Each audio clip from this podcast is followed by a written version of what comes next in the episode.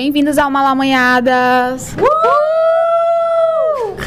Começa agora o seu podcast feminista piauiense. Eu sou a Nandomate. Eu sou a Denora Cavalcante. E eu sou Débora Falconetti. Malamanhada. Parou, parou, parou, parou, parou, parou. Tem uma outra pessoa aqui da equipe também aqui no estúdio, gente. Bora começar tudo de novo. Eu sou a Nandomate. Eu sou a Denora Cavalcante. Eu sou Débora Falconetti. E eu, a Dani Marques. Malamanhadas. Toda malanhada. Malamanhadas. Toda malanhada. Então, gente, queria que vocês me falassem o que, que vocês podem destacar do que aconteceu durante esses dias, que a gente está aí esperando o podcast ser lançado, alguma coisa a acrescentar. Primeiro a gente quer pedir desculpas, né, gente? A gente tá aí com uns problemas técnicos e estamos aí sem é, lançando episódio atrasado, mas olha, isso é culpa do governo Bolsonaro. A gente vai voltar ao, a, às datas e aos cronogramas direitinhos, né? E não vamos deixar de levar a palavra do feminismo, né, para todo mundo. Vamos deixar de evangelizar os corações de vocês. Não, eu queria agradecer os textos que eu tenho recebido, né, durante todo esse tempo, né, que foi lançado o podcast, foi lançado em dezembro, a gente já está em maio e a caixa de e-mails está tá cheia, né, apesar de alguns percalços, né, mas eu tenho recebido e tem, tem muita gente empolgada mandando texto, eu queria agradecer. E só, só enfatizando que a minha cria, ela odeia o Bolsonaro, né, então ela diz que tudo de ruim que acontece é culpa do Bolsonaro. Tá vendo? É por isso que nossos episódios estão atrasados, gente, mas vamos resolver. Inclusive, é, mulheres maravilhosas, né, que mandam textos, porque se a caixa de e-mail tá, te, tá lotada é porque as mulheres realmente escrevem e produzem, né? Produzem, né? Ah, e o e-mail é contato danimarques.gmail.com. Eu queria também falar um pouco, assim, é, falando de, acabando falando de governo Bolsonaro, né? É bom a gente é, comentar sobre a questão da, do que o Ministério da Saúde disse, né, para retirar o termo violência obstétrica, né? Que disse que é um termo inadequado e que deixará de ser usado pelo governo, né? Que a expressão ela passou a ser considerada imprópria, pois o Ministério alega que agora que tanto o profissional de saúde quanto de outras áreas não tem intencionalidade de prejudicar ou causar dano, conforme, e conforme esse despacho, o termo violência obstétrica se refere ao uso intencional da força e, portanto, não é aplicável a todos os incidentes que ocorrem durante a gestação, parto ou puerpério. Dani, o que, que você acha de tudo isso? É, tem que procurar um termo que não vai ofender os ouvintes, né? Mas isso é uma vergonha, porque eu mesma fui vítima de violência obstétrica quando eu estava em trabalho de parto. E assim, é, são marcas que ficam pro resto da vida, né? Algumas mulheres podem até ficar com traumas. E isso é só uma forma de calar. É só mais uma forma. É retirar, é, é, é dar invisibilidade para o sofrimento de muitas mulheres. Eu vou ler, ler aqui uma, uma, uma, observação que a jornalista Maria Romero fez, que eu achei muito pontual. Não sei se vocês conhecem o livro 1984 do George Orwell, ele fala de um governo ditatorial que criou um novo idioma chamado Nova Língua. Para quem não conhece o livro, é, ele foi inspiração para Big Brother, por exemplo. E nesse novo idioma que surge da remoção de palavras antigas e não da criação de novas palavras, e o objetivo é limitar o pensamento. E ela diz que parece muito essa realidade com a ficção do George, porque a, express a expressão violência obstétrica veio para designar tudo que é feito de forma desnecessária e contra a vontade da mãe, e não tem a ver com violência intencional. Para isso existe a tipificação do crime de tortura ou lesão corporal, né? E não usar as palavras certas para as coisas limita o pensamento e, e, limita a discussão sobre o assunto. Então, tira das grávidas o poder de discutir e decidir apropriadamente sobre o seu corpo. Então, meio que é, assustadoramente a, a realidade se parece com a ficção que ela observou e realmente é, assim, é muito assustador, muito assustador. É, eu acho interessante, interessante não, acho sofrível e totalmente deprimente, porque a quem foi responsável por esse despacho foi inclusive uma mulher e ela se refere ao termo de violência obstétrica como um termo socialista e aí ela cita também na, na, na justificativa dela e tal de que é, é, são os termos que o marxismo cultural, entre aspas, que é essa ideia que eles têm de, dessa conspiração, né, que o socialismo e o comunismo, na verdade, está por trás de várias coisas, conspirando para colocar seus termos e suas ideologias de uma maneira assim subliminar na sociedade e tal. E aí eles não se decidem também se o comunismo falhou ou não, porque se a gente se, se a galera que é comunista está conseguindo colocar esse, esse simbolismo em todo lugar desse jeito, então é um sistema bem sucedidíssimo. Mas é, é uma infração assim muito cruel dos direitos humanos e direitos sexuais reprodutivos é, fere inclusive os arti artigos iniciais da Constituição, artigo 6, se eu não me engano que é de proteção à maternidade, à mãe. E eu acho assim, esse, esses caras, eles são. É, esses caras, eu falo, né, essa, essa onda de, de conservadorismo e, de, e essa estrutura, ela é tão tão hipócrita e tão cruel que é tipo assim, você vai ter o filho, eles te colocam nessa posição, né? Tipo, você vai ter que ter o filho, você não vai poder tirar esse filho e você vai ter que ter com sofrimento, porque a gente não se importa com, com o sofrimento que você possa vir a ter, com a morte que você possa vir a, a, a ter também. E, e é basicamente isso, você vai ter e vai ter, vai ter que ter de qualquer jeito. Não, não importa como. A gente não é, é dono, a gente não é dona né, do corpo da gente, né? Nosso corpo pertence ao Estado e ele é quem decide o que, que a gente deve ou não fazer. Falando de governo Bolsonaro de novo, tem uma declaração que eu sofri, que eu vivi, na verdade, hoje, no dia dessa gravação. Eu trabalho numa universidade e uma pessoa me ligou no meu setor, estava muito bem trabalhando na minha vida. E ligou assim: Oi, bom dia, eu queria saber. É porque na minha universidade, na verdade, ia estar tá tendo. Alguns alunos estão fazendo uma. alunos de filosofia em um dos campos aqui no Piauí estão fazendo uma, um evento que dentro desse evento tem uma palestra intitulada A Filosofia como Modo Superior de Cu. Ressonâncias entre a teoria que é e a atividade filosófica. Enfim, um nome para chamar a atenção, né? Não vão, é, não vão fazer babúrdia como Bolsonaro associa o que a gente faz na universidade. Aí uma pessoa ligou para mim, no meu setor, querendo saber é, confirmar essa informação. Eu confirmei, claro, porque enfim ia acontecer. Aí ele, não, eu só queria saber disso. Mas pra que, que você quer saber? Ele, não, porque eu acho um absurdo isso acontecer dentro de uma universidade e o nosso presidente tem que saber disso. Liga ah, pra ele. Pois é, eu perguntei se ele era amigo do Bolsonaro. contato, né? Pra gente mandar outros recados também pro Bolsonaro. Pois é, eu perguntei se ele era amigo, enfim. Aí eu, mas quem é você? Não, eu sou um cidadão brasileiro que não compactua com isso, que isso não deve acontecer dentro de uma universidade. Ou seja, gente, esse governo já deu, eu não aguento mais.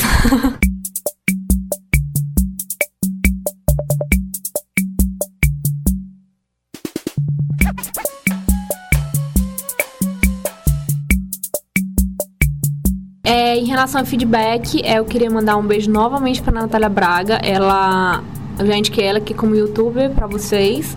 E ela fez uma lista, pediu sugestões de podcasts para ouvir. Eu dei várias, a gente deu várias sugestões para ela. E ela depois postou, ouviu alguns e, enfim, é, selecionou e categorizou alguns para indicar para os ouvintes, para os seguidores dela. E ela colocou a gente também, novamente, como indicação para podcasts que falam sobre feminismo. A gente estava na lista do, de inspirações que, nossas, né, que é o Mas Feministas e o Olhares Podcast. Enfim, a Natália é uma fofa. Obrigada de novo, Natália.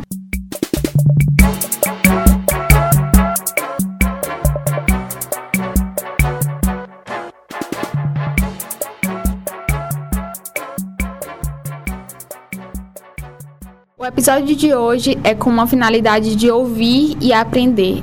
Eu, Aldenora, Débora, não vivenciamos a maternidade, por isso a convidada de hoje vai nos ajudar a desenvolver os temas que buscamos para refletir sobre o que é a maternidade. Não vamos nos ater a termos tecnicistas e nem nada disso. O objetivo do programa de hoje é a maternidade real, o que está longe da idealização do que nossa sociedade patriarcal sugere. Com isso, estamos na presença de Dani Marques, colunista e editora do Malamanhadas, com Desembucha Mulher, e a idealizadora também do fanzine de mesmo nome, Desembucha Mulher.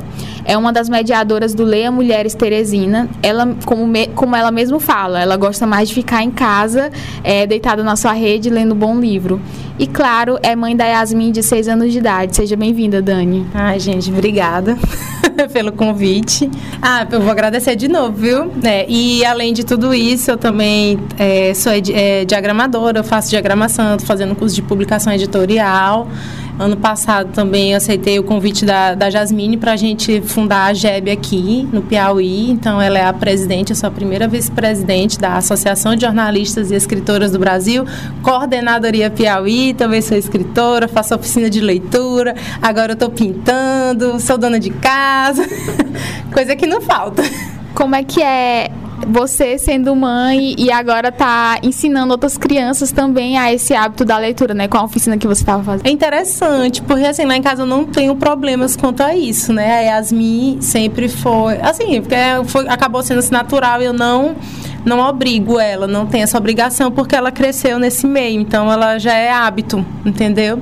E aí, é, é poder passar isso para outras crianças é muito legal, apesar de que tinha um público pequeno agora, mas a, a o intuito é aumentar e ir para mesmo para a periferia, para as escolas públicas mesmo, sem é, visar lucros. Eu quero mesmo é, trabalhar nessa formação de leitores, porque eu acho que é muito importante, ajuda em todas as outras áreas, né? Porque eu vejo mesmo pela Yasmin, ela, ela agora, com seis anos, está sendo alfabetizada.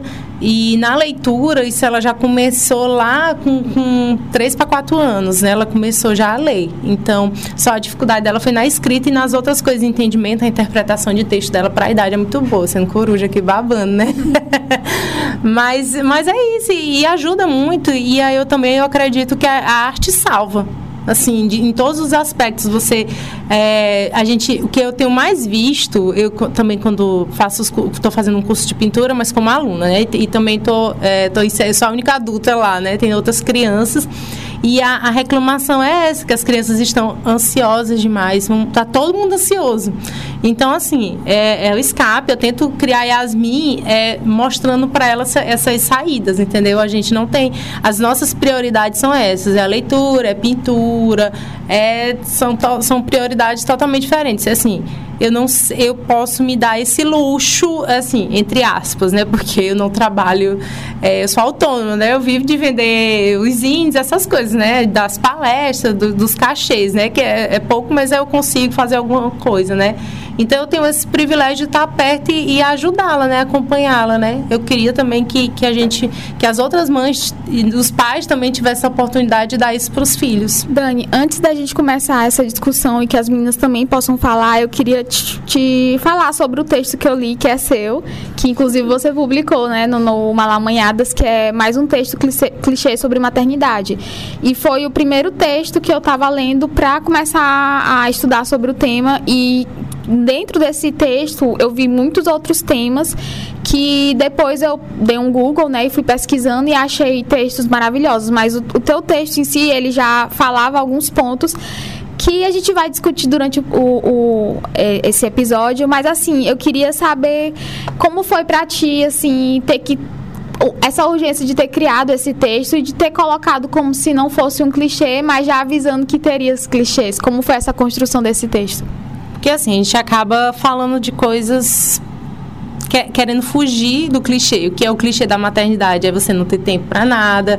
É, quem tem a sua vaidade acaba deixando de lado. Esses dias até vi mesmo um depoimento da Isis Valverde dizendo que não dava tempo para transar porque o menino passava o dia chorando. Não dá. E realmente não dá, entendeu? Quando você tem, você vive, você é mãe solo, porque eu comecei a. Eu inseri esse, esse termo no meu vocabulário porque assim eu fui casada, né? Mas e depois me divorciei. Então eu ia dizer o que? Mãe divorciada? Não existe isso, né? E nem mãe solteira, porque eu não sou solteira, né? Então, acho que é mãe solo mesmo, é o termo que a gente deve ser inserido até para aquelas que nunca tiveram né, um contrato assinado com alguém, porque isso aí também não é garantia de nada. Aí, então é isso, você acaba abandonando muitas coisas, você abandona o seu lado mulher, abandona o seu lado indivíduo, seu lado individual todo ele fica deixado de lado, né? Mas assim, tem esse clichê e também tem a parte da, de trazer, de puxar para a realidade, porque não é fácil, né? Tem a questão da solidão materna, a gente é muito só. Então, eu sempre digo, se você se sente só e você acha que vai ter um filho para preencher essa solidão, então é melhor não ter esse filho, porque você vai ficar mais, mais sozinha ainda, né? Vai só aumentar isso. E aí saiu esse texto, mas eu não, eu não lembro muito bem se o, o momento que o texto sai. eu não consigo lembrar nem o porquê, o que, é que tinha acontecido. Mas é isso, a gente tem que questionar essas coisas da, da maternidade compulsória, né? Dessas. A gente vai falar isso ao longo, né, ainda, né? Que eu gosto muito de dizer que a paternidade ela é facultativa, né? O homem ele decide se ele quer ser pai ou não, né? se ele quer só usar o termo pai, dizer que é pai que está lá na certidão, né? Porque até ele é, conseguir efetivamente né, ser um pai e participar da vida de um filho, ai meu Deus, tem muito biscoito para dar para esse homem ainda. Sim. Mas, é, assim, tu falou que é um clichê e tal, mas não vai um pouco de encontro do que acontece quando as pessoas têm noção de que a maternidade é uma coisa muito boa, tipo, de romantizar a maternidade. Então, no caso, é, acaba não sendo também um clichê, porque as pessoas acham que a maternidade também é uma coisa muito boa e que vai resolver muitos problemas, não? É assim, ele, ele era um clichê no, no, do meu ponto de vista feminista, né? Porque assim, eu conheci o feminismo depois que eu engravidei. Isso lá em 2012, né? Eu não, não tinha, eu vivia muito bem, a minha vida era ah, só estudar, voltar para casa, né? E tinha, tava tudo tranquilo. Então, quando eu engravidei, é aí que eu vi que começaram a acontecer algumas coisas, né? Estranhas, né? Você ser rejeitada, as pessoas te olhar com outros olhos, né?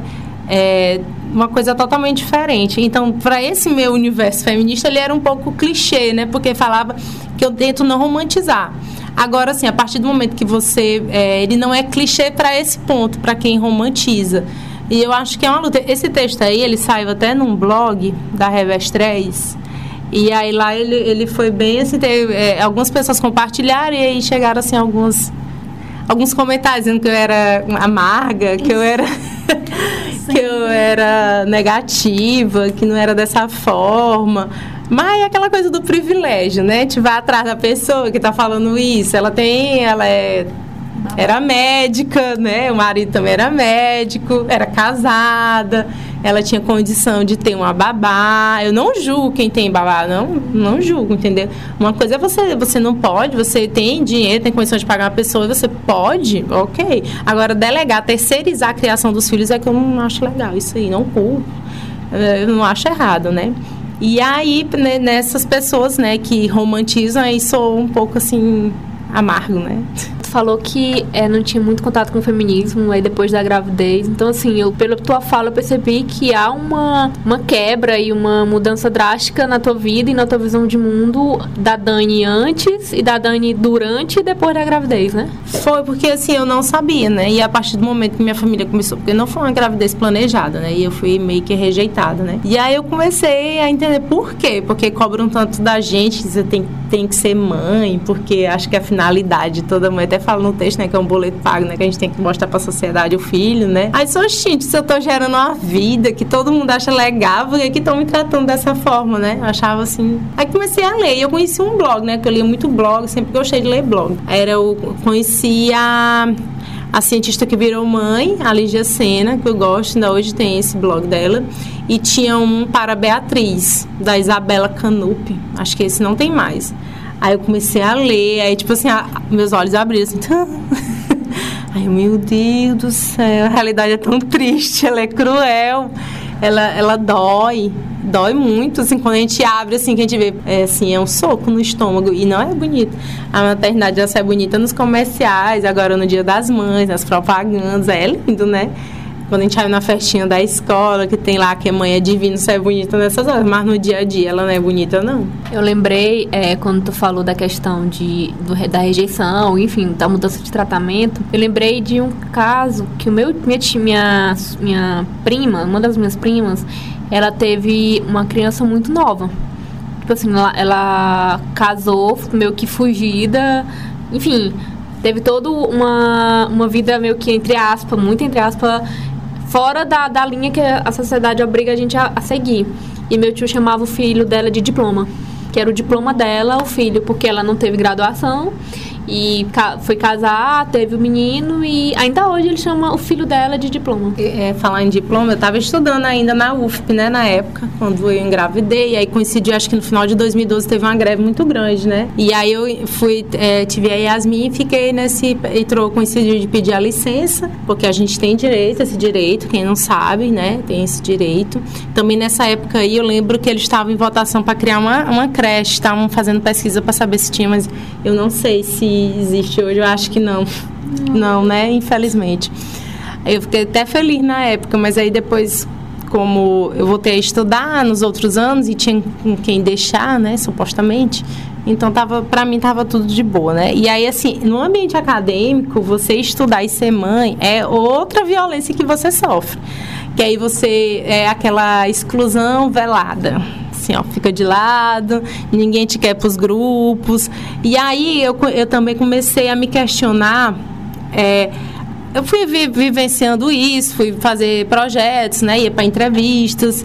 E aí o pesquisador perguntou com quem que minha filha ia ficar, né? E eu até falo isso no texto também, eu acho. Tem outros textos também que eu falo, né?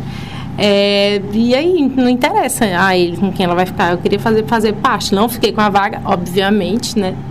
Mesmo tendo uma outra graduação que, que dava para fazer a pesquisa e fazendo nutrição, não fiquei. E é isso, você acaba sendo. É, tem uma, a gente exclui muito as mães.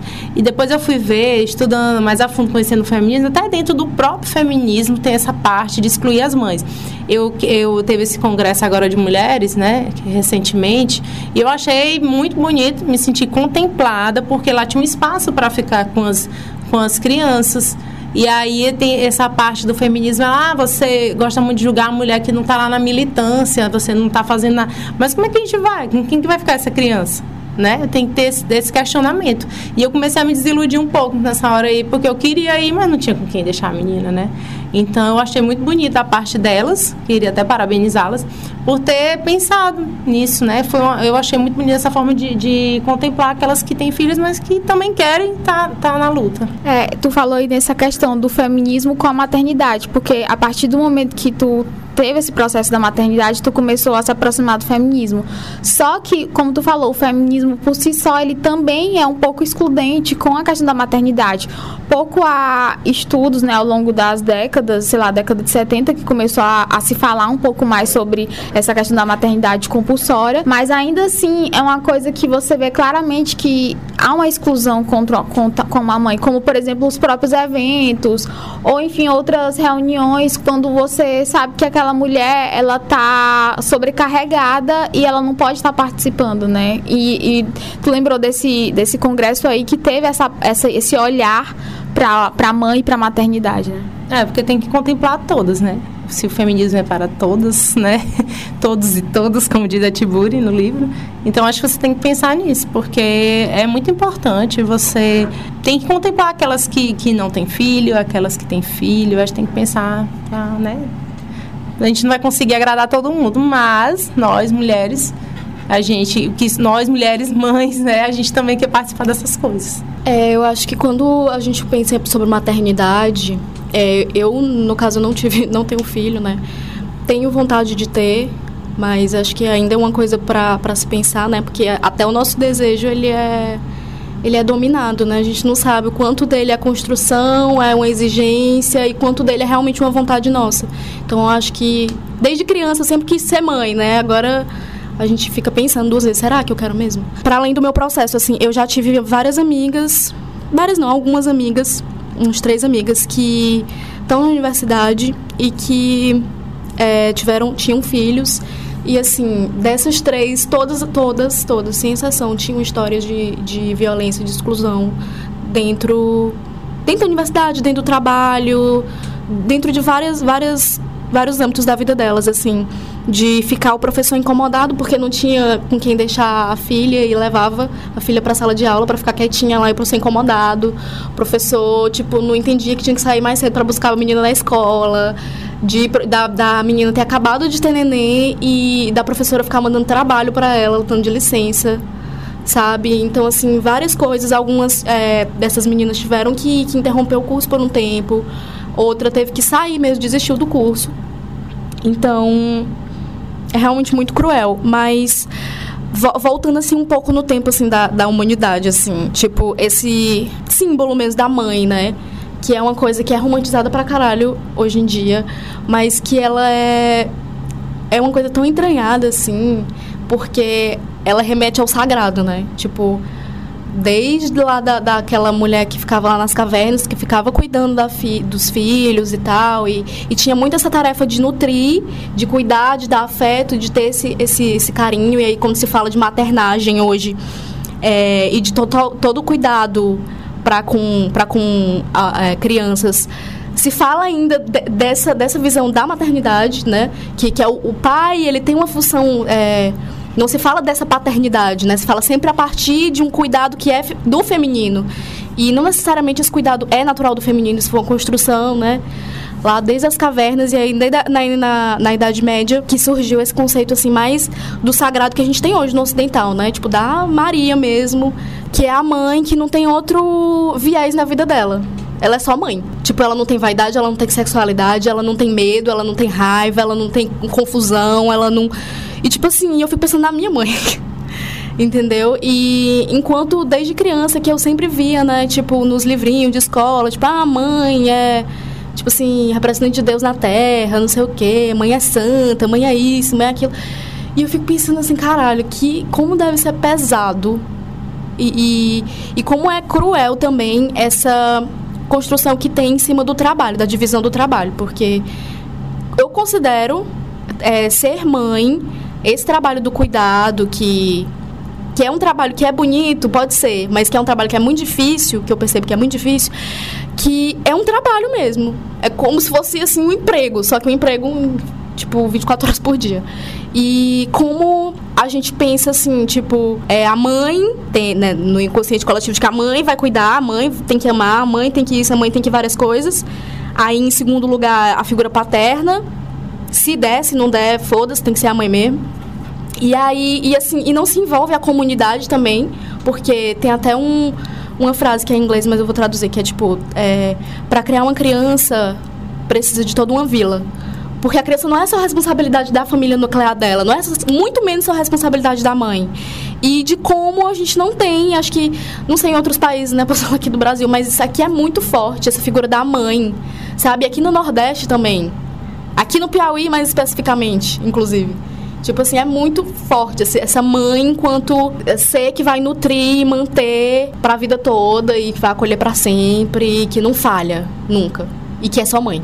Eu eu eu até escrevi um texto também que inclusive se alguém quiser comprar meu zine, que eu falo de maternidade, textos feitos em momentos inoportunos. Jabá, tem que fazer, tem que fazer. tem lá na Entre Livros e também tem na, na Amazon, o e-book. Eu escrevi um. um a gente tem ouvinte fora daqui, e aí? Como é que eles fazem? Também? Comprou o e-book. Pode comprar o ah, e-book. Pronto. E pode entrar em contato comigo no meu Instagram, arroba Dani Marques. E aí eu enfim, a gente vem para todo o Brasil. É, e eu escrevi um texto falando sobre isso. O texto era Eu, Virginia Woolf e a falta de, de creche, né? Porque, assim, um livro que mudou muito minha vida também foi aquele Um Teto Todo Seu, né? Que ela questiona, né? Da gente para produzir, né? Seria necessário que a mulher ela conseguisse se manter, né? Tivesse uma renda. Ela, ela assume que ela era uma privilegiada, que tinha uma renda anual de não sei quantas libras e tal. E aí eu fiquei me questionando. Eu tinha visto uma notícia das mulheres. É, é, reivindicando uma greve, acho que era no Parque Brasil, na Santa Maria da Coadipe, né, não lembro.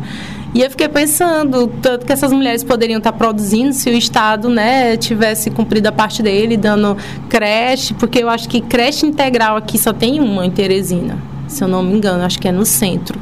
Não tenho certeza. A maioria é só. É, são. Como é que a gente chama quando não é integral? É, é, só de turno, né? Mas tem um nomezinho que eu não estou lembrando é, agora, né? E aí já, daí já começa toda essa dificuldade. Então são mulheres que são sufocadas, são paradas, não podem colocar, é, aflorar, deixar desenvolver outras coisas suas. Até um tempo para elas mesmas não tem. Então a gente é assim, é muito sobrecarregada, é muita coisa. O dia desses eu vi o negócio da, da carga mental, né? Ela é muito grande, né? E aí até vi alguns homens dizendo que, que na casa deles não tinha essa carga mental, mas eu acho muito difícil. Porque, gente, é, é muita coisa que passa na cabeça. É, é, a questão de ai, tá acabando a fralda, tá acabando o leite, eu duvido. Assim, ah, deve ter um, né, um homem assim, é, lá longe deve ter, não tá fazendo mais do que a obrigação dele, de perder uma noite de sono pensando que a mãe tem que comprar a fralda, que só tem duas, tá acabando, tem um remédio. Então são muitas questões. É, é muito, você tá pensando no presente, tá no, pensando no futuro. Às vezes, quando é bebê, meu Deus do céu, tá chorando, não sabe o que é E aí o homem acha que o companheiro, né, supostamente companheiro, acha que aquilo é besteira. Então, às vezes, é, é, como mãe, você insiste numa coisa, né, e acaba dando certo, porque você tem um, um conhecimento mais a fundo da criança que está com você. Então, não, não acredito nesse negócio do instinto, né? Para mim não existe. Eu acho que é só questão de, de, de, de conhecer, estudar aquele ser que está bem ali, que está contigo. Se você tiver é, a boa vontade enquanto pai e quiser, você também vai, vai acabar é, é, como é, desenvolvendo as mesmas habilidades da mãe. É tão louco que, assim, a responsabilidade... Até quando o homem, às vezes, eu observo lendo, né? Porque não, não tem um filho, não tem prática nenhuma nisso. O, o pai, ele até, até nas responsabilidades de ter que fazer alguma coisa, quando o pai ajuda, as responsabilidades ainda, ajuda entre aspas, a responsabilidade ainda é da mãe de dizer o que é que ele tem que ajudar, sabe? É uma coisa assim que até isso é centralizado nela. Que é o negócio da carga mental, né? Que, tipo, cabe só a mãe pensar, toda a tarefa de pensar, de organizar, enfim. Lá em casa isso acontece. Total, assim. Tipo, minha mãe tem que falar uma coisa pro meu pai. E é uma coisa que eu percebi que a, a, os próprios filhos acabam reproduzindo, né? A gente sobrecarrega nossas mães. E eu tô tentando mudar, assim, mas é uma coisa muito forte. É, da gente entender que essas responsabilidades são, são coletivas. É, não, tu tava falando aí sobre essa questão do, da carga mental e tal. E eu também tava lendo que um, um sentimento que tem muito é, na maternidade, um sentimento conflitante, que é o de você, tipo, sentir alívio e sentir culpa. Tipo, o tempo todo a mãe, ela nunca. Ela sempre tem sentimentos conflitantes, né? Por exemplo, falam muito dessa questão do, da, de, da mãe que trabalha e que tá naquele recesso e tal, né? E aí, quando acaba, sente um alívio, mas ao mesmo tempo culpa porque é, tá deixando o filho, porque naquele momento a responsabilidade é só dela e, e é muito do que a Débora falou, que tipo para educar, para criar, para manter para manter uma criança é necessário uma vila. É da Bell Hooks essa frase? Não, é? Não sei. Eu, eu tinha lido. Ele é um ditado, ele é um ditado. It takes a village, não sei o quê. É, eu, eu li um, um capítulo do livro da Bell Hooks que ela falava de maternidade e ela dizia sobre isso, né? Dessa questão de, da criação do filho, de, tipo, não dá pra, por exemplo, fala-se fala muito da mãe solteira, daquela mãe super poderosa que cuida de tudo. Mas ela não tá cuidando de tudo só. Ela tem a ajuda de milhares de pessoas. E se não tem ajuda, alguma coisa vai estar tá faltando na vida dela. Ou ela vai estar tá sobrecarregada é, e não vai conseguir desempenhar um trabalho porque ela precisa trabalhar para manter a criança, ela precisa gerar renda. Então, tipo assim, é o tempo todo uma, uma, um vulcão de sentimentos na cabeça da mãe, justamente por isso, por sentir alívio, mas por sentir culpa. Alívio de deixar o filho, mas culpa por deixar o filho. No começo eu sentia culpa, né? Quando eu tinha que ir pra UFP estudar, eu sentia culpa, mas aí depois eu disse, não, eu não vou, eu, eu trabalho muito isso, eu tento ser bem resolvida e tento deixar ela livre, assim, vai para casa de alguém. Eu era muito apegada, eu fui começando a fazer esse desapego e eu tento não sentir culpa, porque eu sou bem. É, a, a, minha mãe diz que eu sou muito pessimista.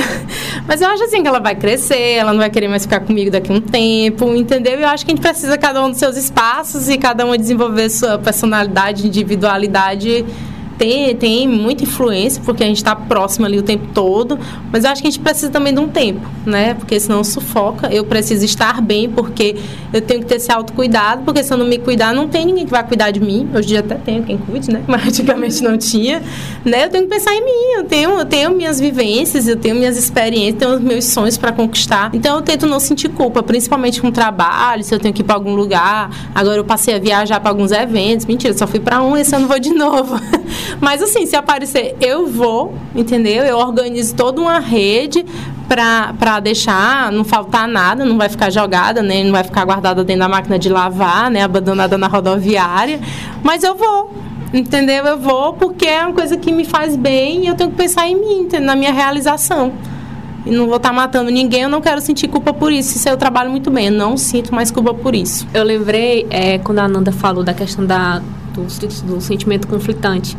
É, fiz uma matéria um tempo atrás, acho que um ano, que eu entrevistei. A matéria era a proposta era falar, relatar a vida de uma criança trans. E acompanhei a rotina da criança com a mãe e tal. Eu até boto no texto que a mãe, quando a criança tinha, se não me engano, uns 6 ou 7 anos, e ela descobriu, né, ela enfim, a mãe, todo o processo da trans, né, ela nasceu no corpo de um menino e é uma menina, né?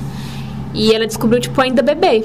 Tipo, bebê, mas assim, começou a se expressar, né? Não vamos dizer que foi bebê, mas tipo assim, com uns 4 anos de idade.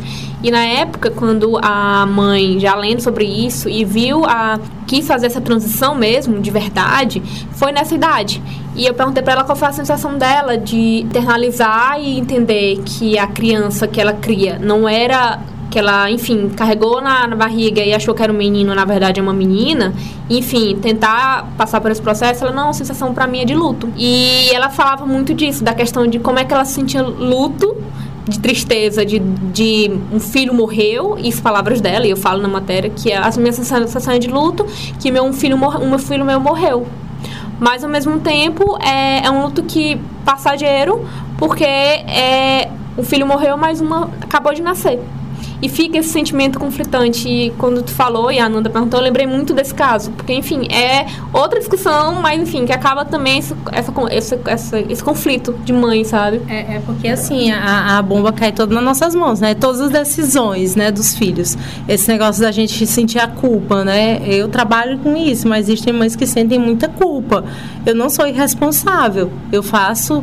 Assim, eu sou a mãe que eu posso ser. Se eu trabalho muito na minha cabeça e se der certo, deu. Se não deu, eu fui o que pude. E eu faço muito. Faço muito mesmo.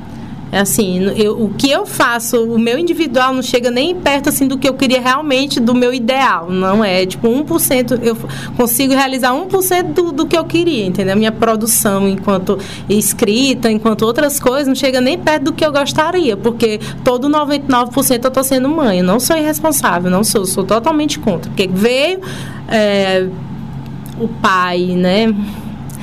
Então, eu, né? Eu tu, vai tu mesmo, né? Mas eu tento não trabalhar essa culpa. E, é, e assim, é muito sentimento. É assim, porque tudo tá nas nossas mãos. Então, se você cuida, se empenha ao máximo, aí a culpa vem, aponta o dedo, ela é assim, porque é culpa sua, você não faz isso direito.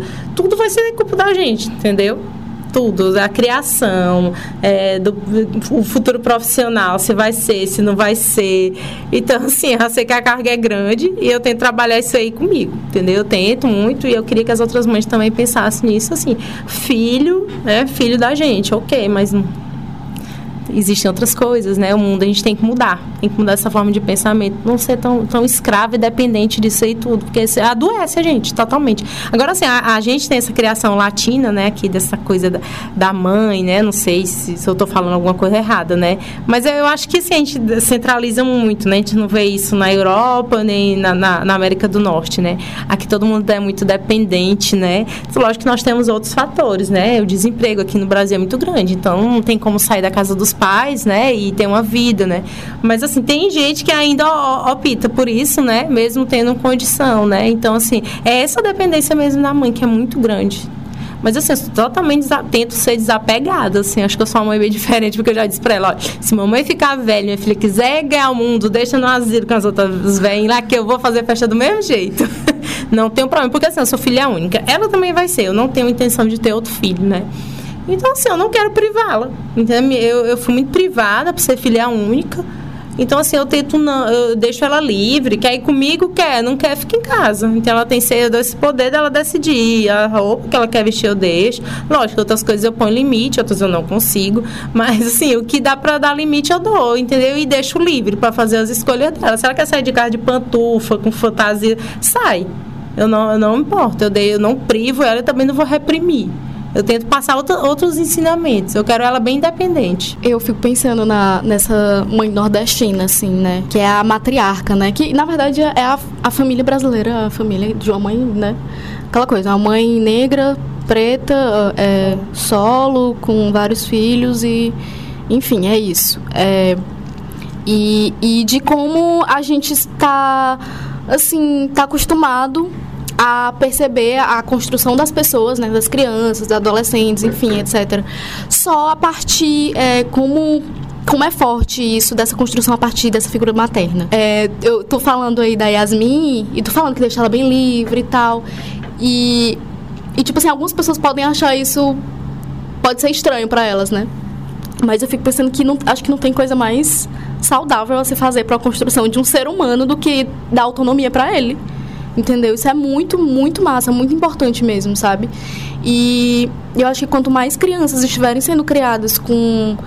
É, podendo também fazer as escolhas delas e, e tendo esse acesso a, a, essa, a, essa, a essa formação que é subjetiva de cada um e tal, eu acho que mais pessoas mais é, estruturadas psicamente a gente vai ter, assim, eu acho. É, mas não, não vai existir nenhum, ninguém perfeito, nunca. Entendeu? Isso aí é uma coisa que a gente tem que desistir desse perfeito, porque não, não, não é real, inatingível. E, e, e aí eu lembrei do negócio que eu ia falar na, na outra hora, que era sobre essa coisa do afeto, né? De também, que é uma coisa que é ancorada essa, idade, essa ideia de maternagem, de maternidade. É, e de nutrição, e de cuidado, e que esse pai parece que ele vai ter que esse, essa figura, né, paterna, esse homem, não sei, esse avô, não sei, vai ter que fazer um, um trabalho a mais, porque não é natural dele e é natural de nós mulheres, né? O nosso instinto é cuidar, criar. E, e a gente está nas profissões de cuidado, somos mulheres a maioria, então assim é natural, né? Criar e tanto é cuidar, criar também. Mas tanto é que quando esse processo se dá de uma maneira diferente, é, quando a mulher acaba de ter o filho ali no puerpério, é chamado de depressão, pós-parto, entendeu? Tipo, se não tá naquela, naquele frisson de amor pelo teu filho, plena, se sentindo completa, finalmente uma mulher completa, de uma maneira muito, muito problemática, assim, essa, essa ideia de mulher completa depois que só depois de ter o filho, você tá, você tá deprimida, você tá errada, né, em algum nível. Não que não haja sofrimento, enfim. Mas é, todos esses, essas, esses sofrimentos que são invisibilizados, eu me lembrei agora não era uma coisa que eu tinha notado, mas eu me lembrei de uma matéria que eu vi no começo do ano sobre as mães do Rio de Janeiro, as mães da, da guerra ao tráfico do Rio de Janeiro. E as, várias histórias de vários casos de várias mães que perderam os filhos na guerra, guerra às drogas, é, que que a gente sabe que não é guerra às drogas coisíssima nenhuma, é guerra à juventude preta e periférica. E essas mães também estão morrendo. Elas também estão totalmente desassistidas, esquecidas, estão é, adoecendo, estão se suicidando, estão morrendo. E são, são choros, dores que a gente não escuta falar também. Tem aquilo, né, que, de que o Estado, a sociedade, ele de fato ele não liga nem para a mãe, nem para a mulher, nem para nem a criança, né? Que são é, duas dois, dois é, aspectos da sociedade que são totalmente esquecidos. Eles querem que você tenha um filho e tal para, enfim, criar, é, a, ter a geração, mas ao mesmo tempo são duas, dois tipos na sociedade que são completamente esquecidos, tanto como a questão da saúde, como a própria questão da, da, da, da maternidade, assim, é, a saúde pública é muito difícil, é muito complicado, como também dentro da sociedade em si, são, são é como se fossem dois aspectos du, duas entidades, duas, duas, eu não sei falar, mas enfim, que são duas formas na sociedade que são completamente esquecidas e, enfim. Não, é totalmente deixado de lado. E ultimamente surgiu esse movimento de, de gente que odeia criança, né? É uma coisa como se criança não fosse gente, né? E criança é gente. Eu fico assim, abismada como é que assim, chegamos num nível de egoísmo, né? É só comprovação disso aí. Da, até na, nessa, na, nas elites, né, tem essa exclusão. Não tem nenhum aparato, as crianças estão totalmente abandonadas, entendeu? Assim, porque é, aquela mulher, eu estou falando daquela mulher da, lá da periferia, eu tenho um pouco de privilégio ainda, todo mundo tem o seu privilégio, né? Eu tenho que reconhecer os meus. Mas, assim, não tem. Aquela mulher precisa de um cuidado, até do, do, do, cuidado mental, da saúde mental, porque eu acho que isso aí deveria ser uma coisa assim, o acesso a isso aí deveria ser, porque é, é, a gente sofre muito. Sofre, é muito difícil. E tem a questão do abandono, né? Isso aí.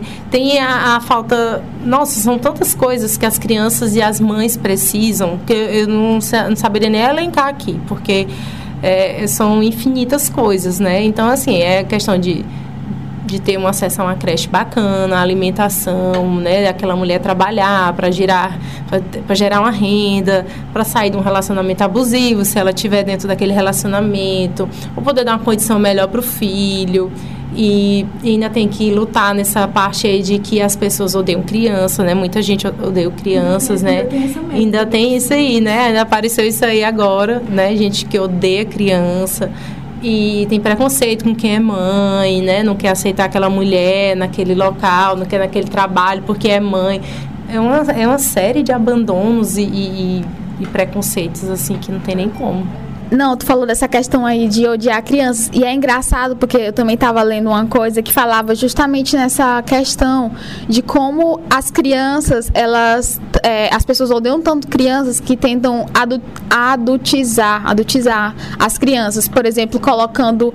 Claro que na, dentro da criação você tem que criar da sua maneira para é, entregar um cidadão de bem, vamos dizer assim.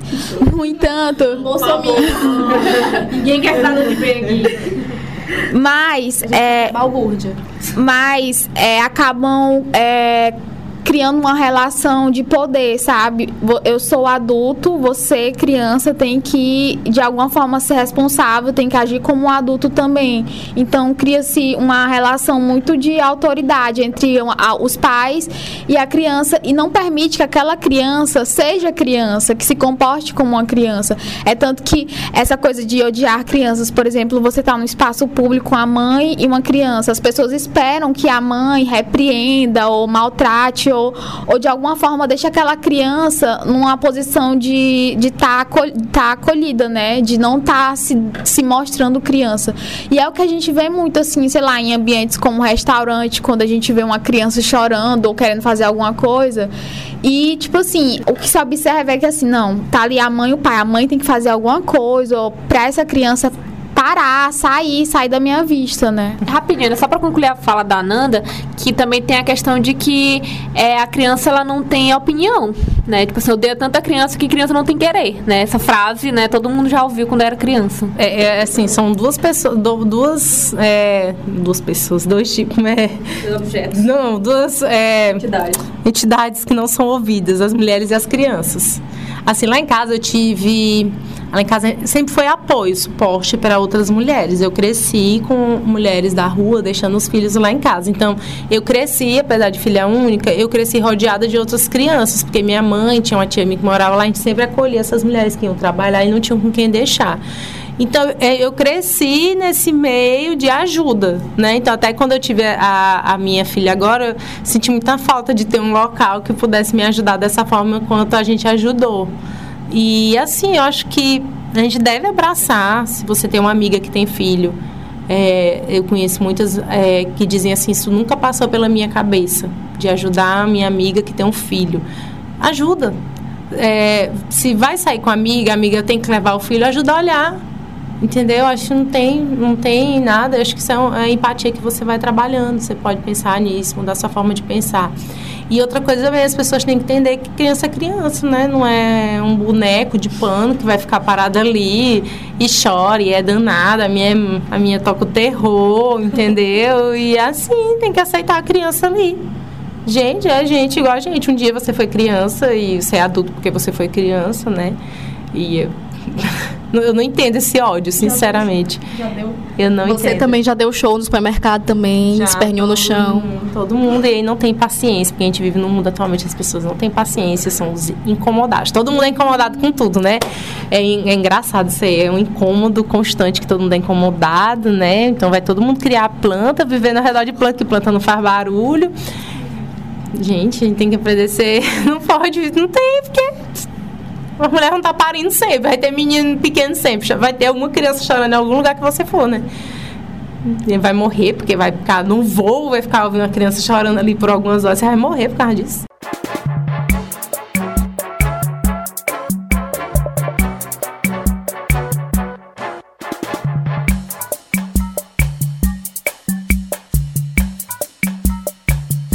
Então, Dani, eu tinha separado aqui uns tópicos, mas a gente já acabou tocando nesses assuntos, né? Que é a questão da. Já falamos um pouco sobre essa questão da romantização da maternidade, da maternidade compulsória também, que é uma coisa que a Débora tinha falado, que ela disse que é, tinha esse desejo na infância e hoje se questiona se é algo que ela reproduz ou se realmente é algo que ela, nas vivências dela, ela procura isso. E é muito isso, né? Na infância, você ser criança, ter aquele desejo de ser mãe, porque o seu brinquedo que te dão é uma bonequinha, um bebezinho. E você tem aquela vontade de. E vai criando na sua cabeça, né? Essas coisas que são de criações para meninas. Então, o que é de brinquedo para menina, a bonequinha, é porque você vai ser mãe. Você tem que ser mãe, né? Então, é uma dessas coisas que a gente é, já acabou falando, né, sobre essa maternidade compulsória. Eu, eu não dou bonecas para minha filha. eu não sei, não é de propósito, acaba acontecendo. Assim, tem seis anos, eu nunca comprei uma boneca para ela, eu não lembro. Comprei outros brinquedos já. Talvez tenha até comprado alguma, mas não me lembro, né? Comprei essa LOL agora aí, que foi a moda, era um cachorro desse tamanho, quase mil reais, não tô brincando. uma porqueira lá. Mas, mas, assim, Baby Alive, vocês conhecem essa boneca? Uhum. Gente, essa boneca é caríssima, eu não compro. É, a boneca tem fralda, para ver como é. O pacote de fralda da boneca também é caríssimo. Eu não alimento essas coisas, então isso aí. Eu dou tinta guache, eu dou copa para melecar, eu dou. Eu, eu, assim, eu não tô dizendo que a criação que eu dou para ela é perfeita. Lógico que também tem hora que bate a culpa. Ah, meu Deus, eu errei, porque a menina fez birra, é, não brincou, que a menina. Mas, e outras coisas também na criação. Lógico, tem hora que bate a culpa, mas eu tento não alimentar essa culpa, né? Assim, passa, eu sinto a culpa dois minutos, depois ela passa, né? Eu disse, não, não é culpa minha porque tem uma série de fatores na minha vida, entendeu? Eu tenho outros problemas também, tem outras coisas, então eu faço o que posso. Mas assim, a questão do brinquedo, eu não, nunca fui de dar boneca, não alimento casinha, essas coisas aí. Lógico que ela ganha, né? Os aniversários alguém dá, brinca ali, ok. Não dura muito, porque ela gosta mesmo. Ela gosta mesmo de dar porrada, de correr atrás dos meninos. Ela não brinca com os meninos da série dela, ela da série é, posterior, que chama, né? É, o mais velho que ela. Ah, ela gosta de correr, ela gosta de bater, de brincar de porrada com os meninos, mas às vezes ela, ela diz que as meninas são muito paradas, é porque ela é elétrica, né? Ela quer correr, o negócio dela é correr. E ela gosta de massinha, essas coisas eu não alimento, essa questão aí. Eu, eu, vi, eu tive trauma de, de infância disso aí, de, do rosa. Eu não usava cor de rosa. Né? Eu não usava, quando chegou na minha adolescência, eu tinha trauma, andava de preto porque a minha mãe ela botava muito isso aí em mim. Então eu tenho isso aí de eu não quero fazer isso aí na Yasmin, não quero limitar ela nisso aí. Então eu, tenho, eu, odiava rosa. Até hoje eu tenho assim. Eu ganhei um netbook da amiga minha, ela disse, eu tenho um netbook pra ti, mas tem um problema. Eu disse, colhe a cor de rosa. Eu vou aceitar um netbook. é um netbook que a gente não dispensa, né? Mas eu não usava rosa, eu tinha raiva. Até hoje, assim, tenho meio receio, né? Quando eu engravidei, que eu descobri que era mulher, todo mundo, vixe, agora, como é que vai ser a mulher? Mas até que eu fiz as coisinhas cor de rosa rosa lá, mas era com marrom e branco, né? Tinha, era tudo rosa. Isso aí é muito chato. Isso aí é, é, é, a gente sofre com isso aí, né? Enquanto eu, enquanto, enquanto criança, sofri com esse padrão, essa coisa aí. E aí eu acabei criando muito conflito com minha mãe, por conta de, até do comportamento, que ela esperava esse comportamento de menininha e tudo. E eu não curti isso aí, então eu tento não, não fazer isso com minha filha, né? Não sei se eu tô fazendo certo, se eu tô fazendo errado, qual vai ser o resultado, não sabemos, não sabemos. Só futuramente a gente vai ver se vai dar certo ou não, né? Se o mundo não acabar daqui pro final do ano também. se o Brasil não fechar daqui pro final do ano, né? É, não sei. É, é aquela coisa, né? Do, do acerto, do erro, do erro. Você vai testando, né? Tem isso, né? A próxima pergunta que eu ia falar era isso, que, que é essa questão da indústria da maternidade, que pelo que eu tô vendo, tu já se blinda um pouco disso, mas tem gente que não, né? E isso é um dos problemas da maternidade, que a gente vive numa sociedade capitalista, então de qualquer tudo é empurrado para você consumir, consumir. E na maternidade em si, você é uma, um, um consumismo perverso, né? Porque é o tempo todo te colocando coisas que são necessárias para a criança, mas será que são necessárias mesmo? E, tipo, eu queria saber de ti como foi pra ti é, essa relação da, da indústria, né, com a maternidade, é, coisas que tu tinha que comprar porque necessariamente tinha que ser feito, como, por exemplo, não, não, não necessariamente é, brinquedos e tal, mas, por exemplo, essa coisa de chá de bebês, de mensários, como é que tu se envolveu com isso que tá dentro dessa maternidade moderna, né, vamos dizer assim? Gente, hoje em dia tem de tudo, né? É o chá revelação revelação, chá, eu não fiz isso aí, não tenho paciência para essas coisas aí. Eu sou totalmente avessa a isso. A, a família do pai dela começou com um negócio de um mensário aí, eu cortei logo, porque eu não tinha paciência. Todo mês, você pensa que não fez um mês, você piscou, já tá no outro mês. É. Não tenho paciência para essas coisas, não tenho. Eu definitivamente não tenho paciência, porque também não tinha tempo e também acho um gasto desnecessário. Eu tento assim, o que, que eu faço? Eu sou tento ser, eu tento boicotar, né? Às vezes não dá para ver que você vive no mundo capitalista, né? Mas você tenta, por exemplo, questão de Papai Noel. Eu não nunca fomentei isso na Yasmin. Então, de uns tempos para cá, lógico, porque não tem como você criar numa bolha, né? Conheceu o Papai Noel, começou a mandar carta pro Papai Noel. Depois que ela começou a perder o dente, conheci a fada do dente, porque ela assiste desenho. Mas eu não fomento, entendeu? Eu sou totalmente. A escolha da escola. Ela estudava em escola pública, fez os três meses na escola pública. Talvez se eu tivesse me esforçado mais, eu poder, poderia ter ido atrás de pagar alguma, né? Mas assim, por que, que eu fui atrás da escola pública? Pela questão da, da igualdade. Lógico, não é, não existe 100%. 100%. Mas assim, eu queria um local que não assediasse minha filha, porque nas escolas a gente vê que tem muito assédio com as crianças, né? Nossa, é uma, é uma coisa assim, é dura, entendeu? Você sabe de cada história de, de escola daqui que você fica assim, puta que. De todos, de ter gente entrar vendendo, de. A própria escola, já vi escolas que tem a, aquela formatura do ABC no final do ano, que é, os pais têm a reunião no começo do ano, né? Aí assim, Fulaninha é, que pagou lá no dia da festa. Fulaninha que está sentada aqui foi o pai que pagou a vista lá no começo do ano. Fulaninha que está para cá pagou parcelar não sei quantas vezes. Fulaninha que está mais longe do palco pagou agora já perto da festa tem a discriminação, tem a discriminação com a cor do vestido, porque esse vestido é de quem pagou tanto. Tu tá entendendo? Tem muito dessas coisas. Tem escola que a criança já aprende a ler o nome de marca, Tu tá entendendo? Essa, aprende a ler com a visualização do logo da marca. Então, eu não queria isso para Yasmin, né? Então, foi para escola pública. Mas não, acho que eu não estava com condição na época também, foi, achei bom, né? Juntou a fome com a vontade de comer.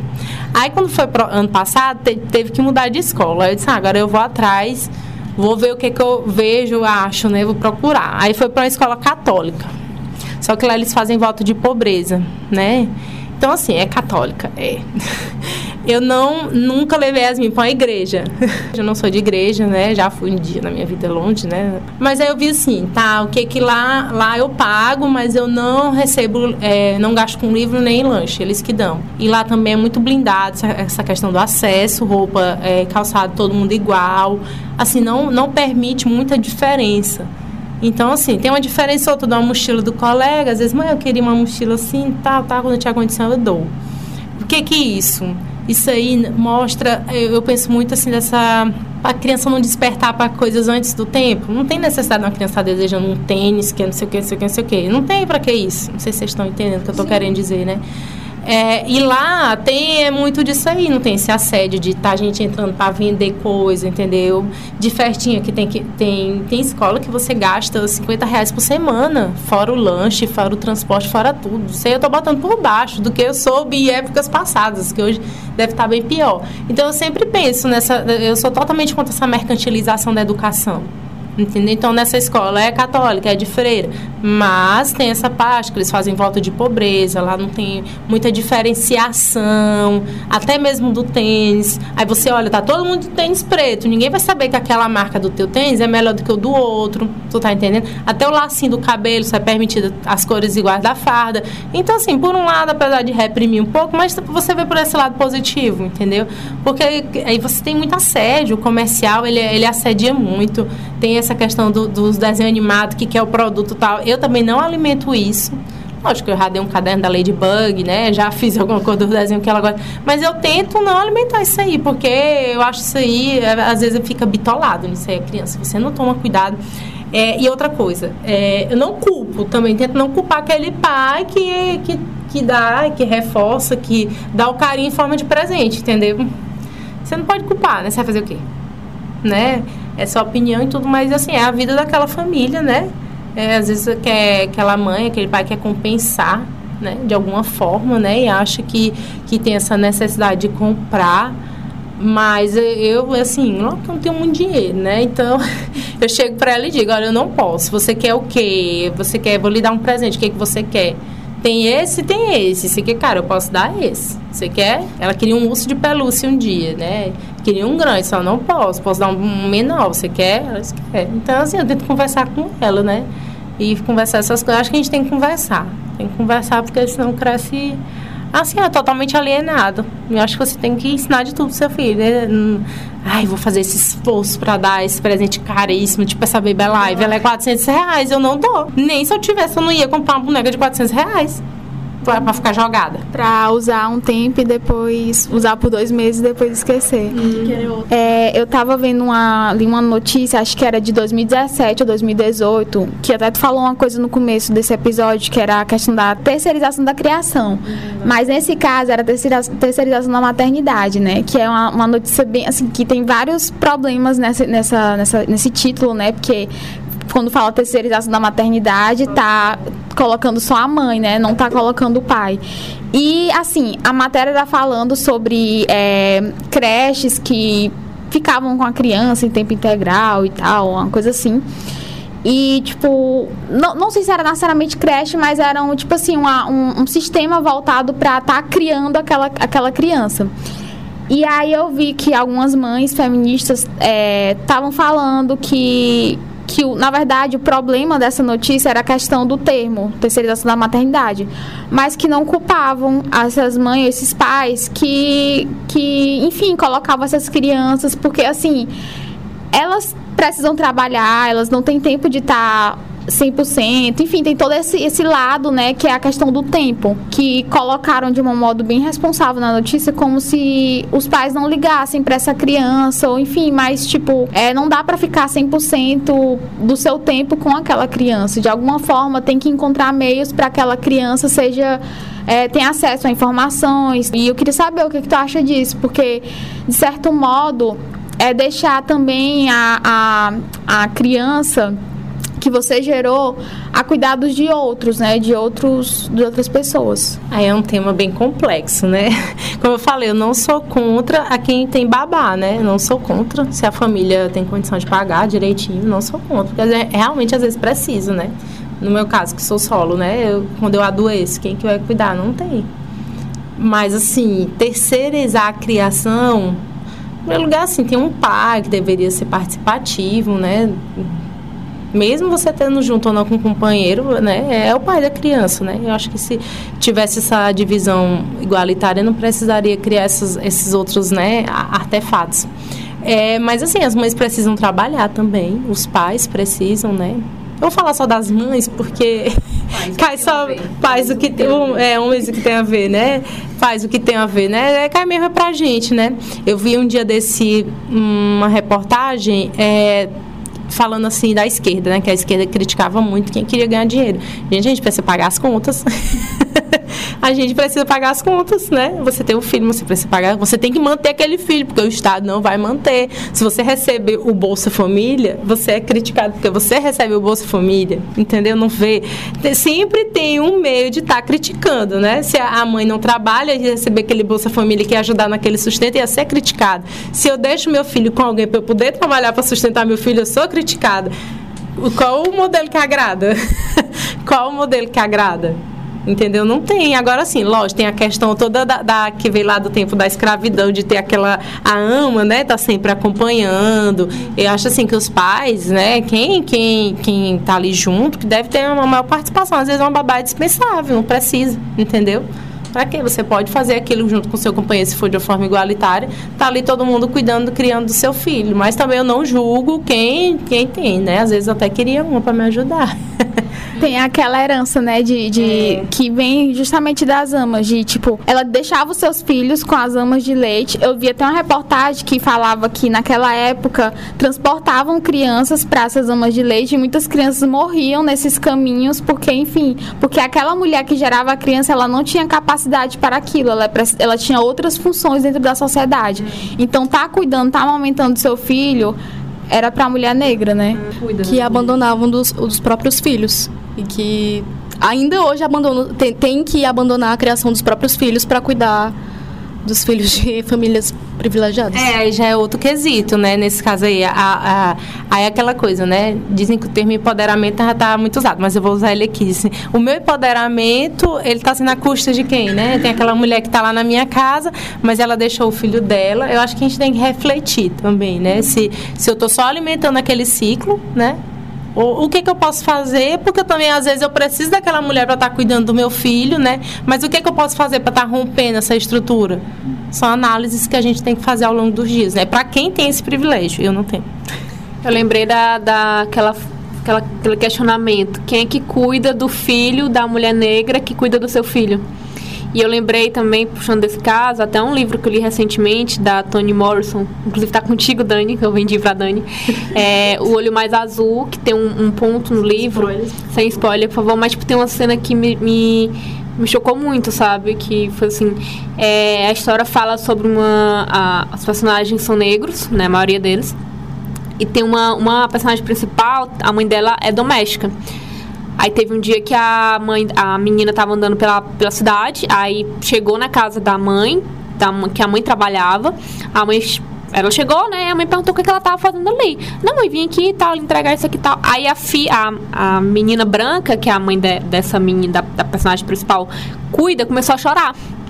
Aí a mãe, a, a mulher negra pegou e disse pra filha, a personagem principal, ir embora, porque ela tinha que cuidar da neném negra, da neném branca.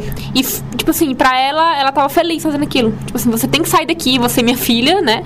Tinha que sair de lá pra cuidar da outra, sabe? Mas, é, falando, tentando puxar outro assunto da questão da terceirização, eu lembrei que, é, Recentemente, meus, meus irmãos é, tiveram nenéns. Meu irmão tem uma neném que fez um ano agora e minha irmã, uma que está fazendo seis meses. E é, tem muito de que às vezes tem famílias que, é, infelizmente, tem que estar tá, é, tendo, é, procurando recursos de creches, esse tipo de coisa, enfim, sistemas de cuidado, né? Enquanto que meu irmão, ele trabalha por plantão, é casado, né? E exerce uma paternidade que eu acho, eu sinto orgulho, porque, enfim, ele é uma pessoa muito machista, mas mesmo assim exerce a paternidade muito bem, até onde eu vejo. É, como ele trabalha como plantão e a esposa dele trabalha os dois turnos diariamente, ele que cuida da neném. Eles não queriam contratar nenhum babá e não queriam levar na creche, então ele cuida. Ele organiza toda a vida dele para dar plantão durante a noite e ele é responsável pela criação dela durante o, o dia. E eu acho muito bonito, mas isso infelizmente não se aplica à minha irmã. Enquanto que meu irmão está um ano cuidando da, da minha sobrinha, a minha irmã trabalha os dois turnos, é enfermeira, mas exerce um cargo de é, um cargo de escritório, mais ou menos, né, relacionado à, enfermagem, e o esposo dela é professor da escola da professor da educação básica é, pública, então trabalho para ele é todo dia, toda hora, sabe? E os dois é, tem a neném que está com seis meses e essa semana, inclusive, né, coincidentemente, ela está indo para creche. De um turno para a próxima semana ir para a creche integral. Porque, infelizmente, nenhum dos dois. Ou seja, são formas de criação, sabe? E meio que para mãe é um pouco complicado, né? Como é que você vai. Minha irmã tá com o coração assim na mão e acaba mesmo pesando, puxando para a mãe, né? Eu acho assim que a gente tem que refletir muito sobre é, a, a, como é que eu dizer, o status, né? Quer dizer, às vezes a gente não julga se as pessoas querem, elas trabalham muito, né? Tem família que opta pela a mãe deixar de trabalhar enquanto tem o filho, né? Para dificilmente um homem vai deixar de trabalhar para para cuidar dessa criança, muito dificilmente é, é, a vida, né? Infelizmente. O, o, capitalismo ele é cruel, as pessoas precisam de dinheiro, né? Às vezes para manter, né? Eu não, eu não sei se tem uma solução para isso. Não sei. Revolução. É uma revolução. Tem que fazer uma revolução. Como eu vi um dia desse, né? Se, se, se nós. Acho que só as mães, se as mães começarem. Elas se mexerem, quebra a estrutura todinha. se nem se todas as mulheres, não, só as mães. Aí quebra. Materna. É, a revolução materna. Eu acho que quebra um monte de coisa aí, viu? quebra. Ela, ela teve a, a licença de seis meses ou não? A minha irmã, graças a Deus, ela tá numa empresa que ela é privada, mas que é, tem muitas ações de. Não é nem ação que a gente chama, mas assim, é muitas coisas voltadas ao. Tem direitos, na verdade. Tem direitos para os trabalhadores, isso é importante. E é, ela conseguiu, mesmo na empresa privada, ter aos seis meses. E melhor ainda, a, depois dos seis meses, tem aquele. Tem algumas empresas que dão aqueles, acho que três meses, 120 dias, 120 dias, eu acho. Não me lembro a quantidade de meses, acho que são três, na verdade, três meses. 90 dias, que ela pode sair duas horas ou uma hora antes do trabalho, ou seja, é, nesses três meses após a licença maternidade, ela que trabalha de 8 às 12, de 2 às 6, ela vai ficar passar a trabalhar nesses três meses de 8 às 12 e de 2 às 4. Então, assim, é uma empresa que tem direitos. Graças a Deus ela tá num lugar assim. Mas mesmo assim, é, infelizmente ela não pode estar com a filha dela nenhum turno, assim. Tem que deixar na creche integral, infelizmente. Era bom se a empresa tivesse uma creche, né? No, é, mas... no nosso mundo tópico. Era a, igre... a igreja. Já, já, ia, já ia querer demais. Pelo menos a minha irmã atendia alguns direitos bons. Vocês estavam falando aí dessa questão é, da mãe, voltando um pouquinho, né? Da mãe que. Da mãe negra, pobre, que está cuidando do filho da, da, da mulher branca para ela poder trabalhar. E eu vi também uma notícia, na verdade eu estou lendo um livro que é da, até da Jamila Ribeiro, né? Que ela tem um, um tópico lá, que é um dos, dos, dos, textos que ela publicou no blog dela, falando sobre essa questão da maternidade, que ela viu uma notícia na época de uma, de uma mãe que abandonou o filho na uma maternidade lá em Gianópolis, em São Paulo. E que, tipo, pegaram as câmeras de segurança, né? E essa mulher foi massacrada e tal. E, tipo, essa mulher, ela já tinha um filho, uma filha, né? E ela trabalhava na casa casa de um, de um casal e, tipo assim, ela abandonou porque ela não tinha como criar. E, tipo, os, os patrões dela parece que tinham dito que se ela. Tipo assim, ela, parece que aparentemente eles não sabiam que ela estava grávida, o que eu acho difícil. Eu acho que, na verdade, eles ameaçaram, né? Que se ela tivesse criasse o filho, eles, elas iam demitir. Eu sei que, tipo, ela tomou uma decisão extrema no impulso de deixar a criança. E, tipo, o quanto ela foi demonizada por isso. Tipo assim, é claro que a gente não vai estar tá apoiando o abandono de crianças, enfim. Mas é aquela posição, né, da mulher que é negra, que tá naquela casa do, do patrão e da, da patroa, né, enfim que está sendo ameaçada de ter filhos e, tipo, acaba tomando essas atitudes mesmo porque não tem nenhum tipo de apoio. Ela é mãe solo, já tem uma filha, vai ter outra. Inclusive, não pode ter, não pode abortar nem nada e, enfim, teve que tomar essa decisão. É bem complicado mesmo, né? Tu já pensou se a gente fizesse lives no Instagram abordando os homens que abandonaram o filho? Opa, você, você, volte aqui. né? Tu já pensou se a gente fizesse isso? Exatamente. né? É, é um ponto, né? Porque, tipo assim, você só. A gente só demoniza essa, essas ações que são concretas, como se fosse uma coisa concreta, né? A, porque tem aquela ligação do filho com a mãe. Se você, se a mãe deixar o filho, tá deixando mesmo. Mas e os pais que deixam, né? Acho engraçado, tem um que diz assim: tem um, uns quatro anos. Não, conheci agora meu filho de quatro anos, ouvi isso na TV dia desse. Eu fiquei assim, o que, que esse cara fez nos quatro anos? Todo dia que o menino nasceu, o que aconteceu que ele só veio conhecer esse menino agora? É, assim, né? É onde é que ele estava esse tempo todo, né? Porque hoje em dia não tem mais fronteira para nada, né? E é engraçado, engraçado não, não é nada engraçado aqui. é, a gente, nesse, quando a gente assiste TV e tal, a gente vê muito do filho querer ir atrás do pai. E a, a mãe, né, nesses nesses relatos que a gente vê, é, enfim, deixa porque o filho quer muito, mas sabe que se fosse por ela, isso não ia acontecer porque o pai foi um lixo, assim, totalmente ausente. E, e enfim, a, ela meio que tomou uma decisão, às vezes acontece, né? de tomar a decisão de não querer que o filho conheça o pai, porque, enfim, vai, aquilo ali só vai trazer, é, só vai é, interferir naquela relação, enfim, na vida dela, sabe, negativamente. Eu li agora o livro da Aline Bay, O Peso do Pássaro Morto, impactada ainda. Um beijo, Aline Bay. E ela, ela foi, a gravidez dela foi fruto de um estupro no livro, né? E ela não fala pro filho, né? Ela inventa uma história. Ainda tem isso da gente, às vezes a mãe, ela protege aquele pai que abandonou. Eu, eu conheci isso. É, é, conheci muitas amigas que, que o pai, né, quando a gente é criança, tem as historinhas, né, tá viajando, sei lá, foi abduzido, né? Tem aí quando a gente ficou adulto, a gente, né? Ah, então foi isso que aconteceu, tipo, teve um abandono aí e tal. E é assim, a, a gente tem essa, acaba protegendo aquele homem que abandonou o filho, né? Eles ainda são protegidos por nós mesmos. Mas eu não julgo porque, né? É, é, a gente dá, tem esse negócio de, de que homem ainda é uma coisa, né? O homem, a instituição homem ainda não está falida ainda, né? Infelizmente. Infelizmente, ainda não.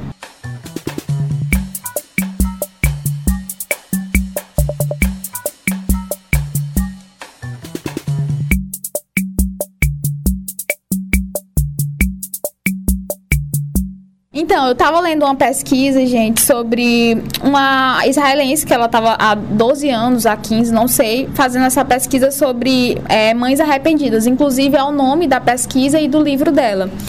E é muito interessante porque ela entrevista 23 mulheres israelenses, né, que não apenas rejeitaram a maternidade ou tiveram dificuldades para se ajustar, ajustar ela.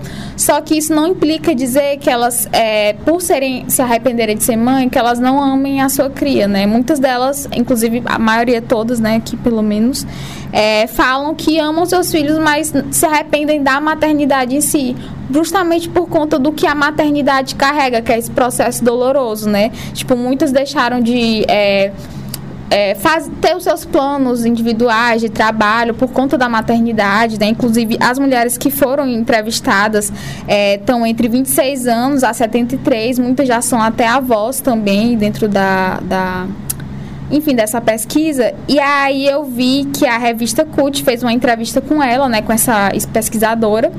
E falando um pouquinho sobre o tema, porque é um título bem impactante, né? Mães arrependidas.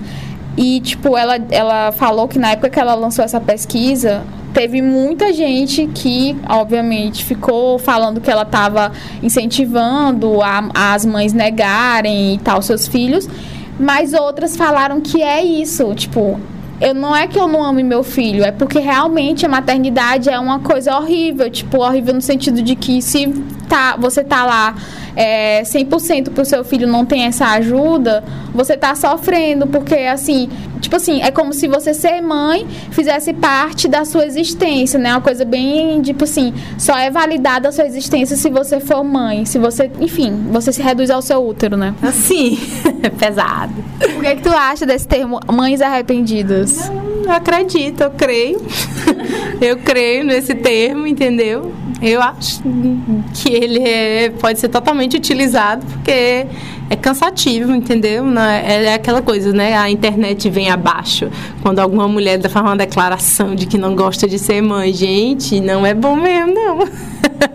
pra mim nunca foi romântica, nunca foi boa, entendeu? Nunca foi, nunca foi. Nunca tive um momento assim de descanso, de desligar minha cabeça e tá focada. Agora mesmo eu tô bem aqui, já tô olhando o celular para ver que horas são, para ver se não é horário dela sair da escola.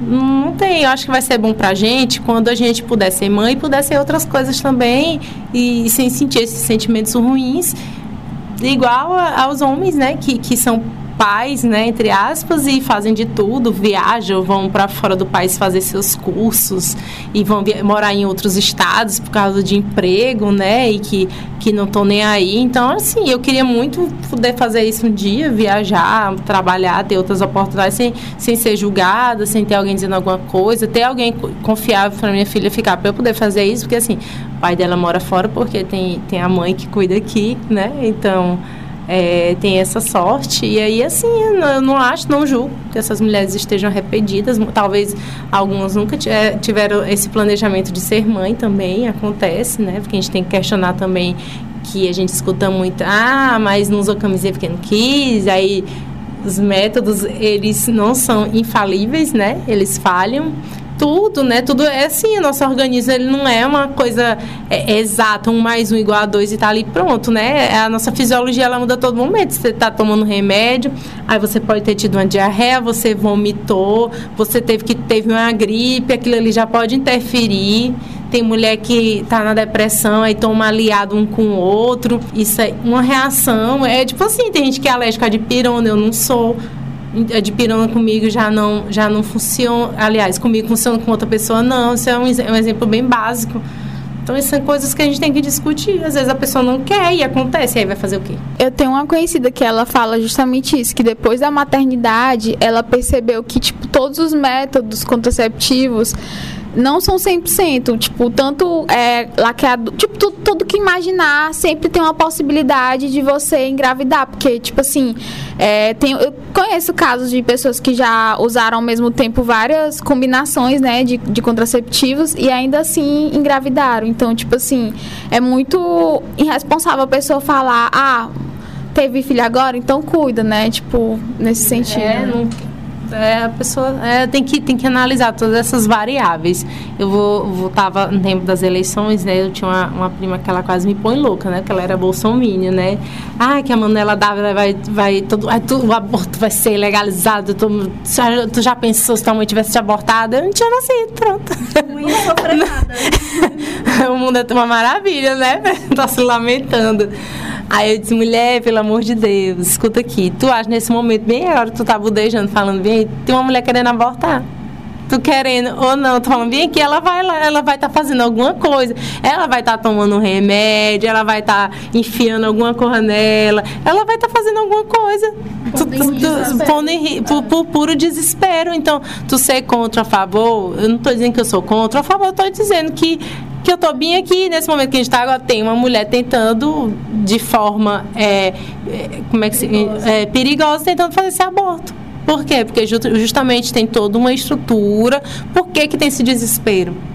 A gente tem que ver isso aí por quê? que tem tanta mulher que quando engravida tem esse desespero. Porque tem alguma coisa que, que não está legal que não vai ser legal para ela. Eu acho que esse termo, é, voltando da pesquisa, né, que é mães arrependidas, não é uma coisa que você vai escutar tão facilmente. Eu acho que, na verdade, é o que aconteceu, né? Houve-se uma pesquisa que deu vozes para essas mulheres, para elas poderem desabafar, falar um pouco sobre si, porque elas não iam é, em algum espaço ou em alguma em, em, roda de conversa falar isso. Elas foram perguntadas e acabaram concluindo isso, que elas se é, confessando, né, tipo esse espaço para que elas pudessem falar sobre si. E eu fico imaginando quantas mulheres, outras mulheres mães, que não fossem abordadas por esse tipo de pesquisa, por mais que tentasse negar, também teria esse, de certo, algum nível de arrependimento, no sentido de estar tá sofrendo, de, de, do que sofreu na sua maternidade. E, tipo assim, conheço também várias mães que, tipo, já teve um filho e não quer ter mais, por exemplo é também algum nível de arrependimento e isso não vai diminuir o amor que ela tem pela sua cria, né? Não, acho que a, a gente não tem outro filho justamente por isso, porque não quer passar assim, se às vezes não tá dando certo com é que nem gente que vai mal no casamento, aí a pessoa diz, ah, tem, tem um filho. Gente, se a situação tá ruim, não tem pra que você colocar uma terceira pessoa. Entendeu? Assim, se você vê que não tá legal, então pra que ter outro? Isso quando a pessoa tem uma opção, tem toda uma, né? Porque a gente tem que analisar aquelas mulheres que engravidaram em situações em que elas não pod poderiam ter evitado, né? E não julgar também. É, qual outra coisa que eu ia falar? ah, dificilmente alguma mãe vai assumir isso principalmente aqui, né? Em qualquer lugar, acho que dificilmente a mãe vai, vai assumir isso. As pessoas têm vergonha de assumir essas coisas. Às vezes elas estão sentindo aquele sentimento, aquele sufocamento, elas não sabem nem o que é isso, entendeu? Que é, que é esse peso, não sabem nem o que é sobrecarga. Não tem, tem ela é, não tem essa culpa, não, não, vai, não vai assumir, entendeu? Dificilmente alguma vai assumir. Então, lembro que quando eu escrevi o texto lá da, da solidão, aí eu fui atacada, né? Mas é assim, ninguém vai assumir. As pessoas se ofendem e eu acho que talvez até bata numa parte delas que elas se sentem tão mal de reconhecer que elas se ofendem quando escuta alguém falando, né? Tipo, sempre que sai alguma, alguma blogueira, alguma personalidade da internet, alguma pessoa assim, né? Que fala é, essa ideia de eu amo meu filho, mas odeio ser mãe. Isso sempre toca, assim, nos pontos mais, mais doloridos das pessoas, assim. Porque exatamente fala dessa, dessa coisa que é imaculada e tal, e que não é imaculada coisa nenhuma, uma pessoa. Nem, nem o filho é obrigado a amar a gente se ele não quiser. Eu acho que tem que, tem que quebrar tudo isso aí, né? Eu tava vendo no, no, uma matéria até antiga, num grupo aí da, da mulher botando que ela achava dificuldade em arrumar companheiro é, no Tinder porque ela tinha filho, né? Ver os comentários, né? Eu tava até conversando ontem com o meu companheiro sobre o consagrado, meu consagrado. Tava conversando com ele ontem, né? Que disse, é, cria, a pessoa lá dizendo assim, ah, eu vou me relacionar com a pessoa para que um dia o menino diga assim, você não é meu pai. Mas vai estar tá mentindo? É mentira? Não é meu pai.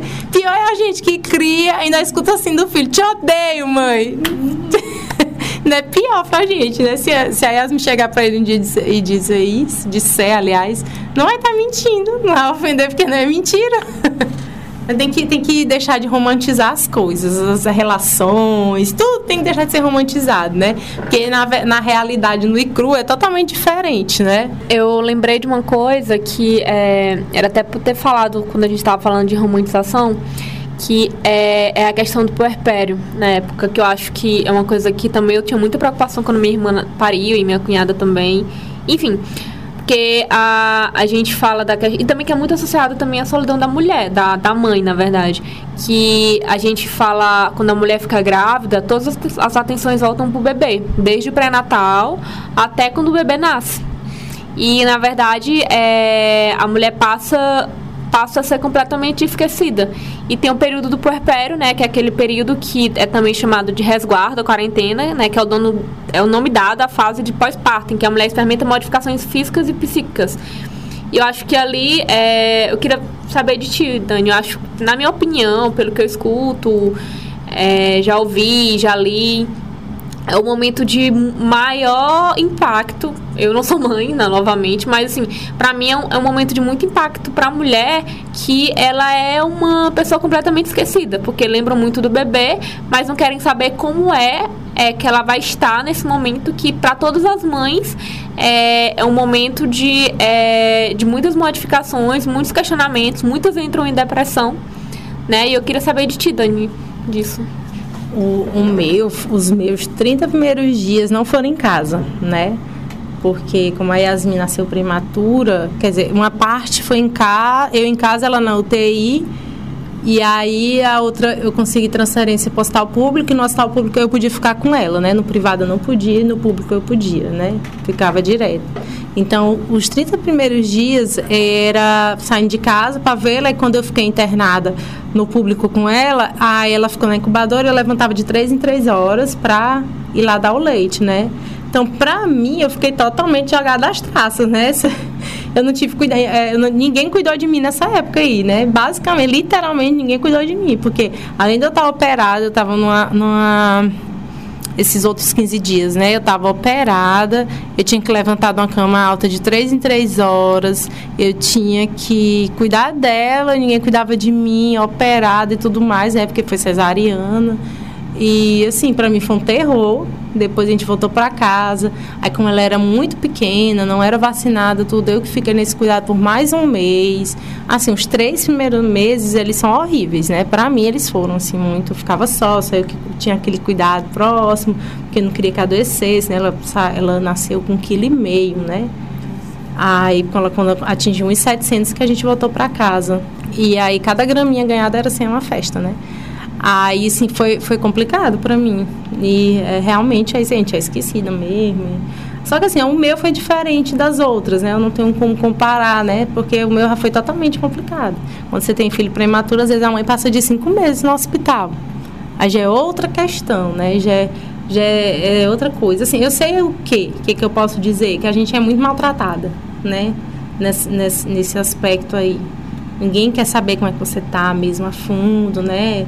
Que devia ter todo um acolhimento, porque é tudo novo, os hormônios estão tudo louco dentro de você. Aí tem que amamentar aquela coisa louca, né? Que, que ele que podia pensar que é aquela coisa do instinto mesmo, né? Do animal, de dar logo, mas não é, tem a posição e dói. E nossa, assim, né? E para quem não teve parto né, natural, teve cesariana é outra coisa. Eu, eu não tive sossego nenhum, até hoje. Eu acho que uma máxima que eu sempre lembro é Todo, eu não me lembro onde é. A gente sempre, eu sempre esqueço onde é. Mas, tipo, é que quando nasce um bebê, nasce uma mãe. E, assim, são dois seres que merecem cuidado. Tanto junto quanto separadamente. Para mim, isso é uma máxima, assim, que deve ser sempre pensada e sempre lembrada. Devia ser lembrado que nasce um pai também, né? É. Aí tá vendo? Aí é, é uma coisa que eu não, nunca pensei nisso. Tipo, nesse sentido, nessa frase. Tipo, eu gostava, gosto dessa frase, olha. Tá Nasce vendo? um pai, né? O filho é dele também, né? Isso. Ah, mas eu não, eu não amamento, mas pode pegar o menino de madrugada, levar pra mulher amamentar e morrer. Eu digo assim pro meu pai, que ele me ajuda muito, né? Ele eu posso dizer que me ajuda, né? O Benoni eu posso dizer que ajuda, né? Porque não são obrigações dele, né? É, é porque, né? Enfim. É, mas eu digo assim, o Benoni ajuda muito, né? Meu pai também ajuda muito. O papai ele é mais assim, ah, não sei procurar essa roupa, não sei, não sei. Aí eu disse, mas lá quando você tá mexendo no motor do carro, sabe tudo quanto é peça zoada que não tá dando certo, a da, ah, não sei, isso aqui eu não sei fazer, isso aqui não sei. Então vá, vá lá, vá. Vá, procure aprender, procure a roupa da menina, o jeito que veste. Sabe, não sabe mexer no motor do carro? Não sabe abotoar um vestido? Como é que é isso? Não, não existe isso aí não. É só questão de aprender.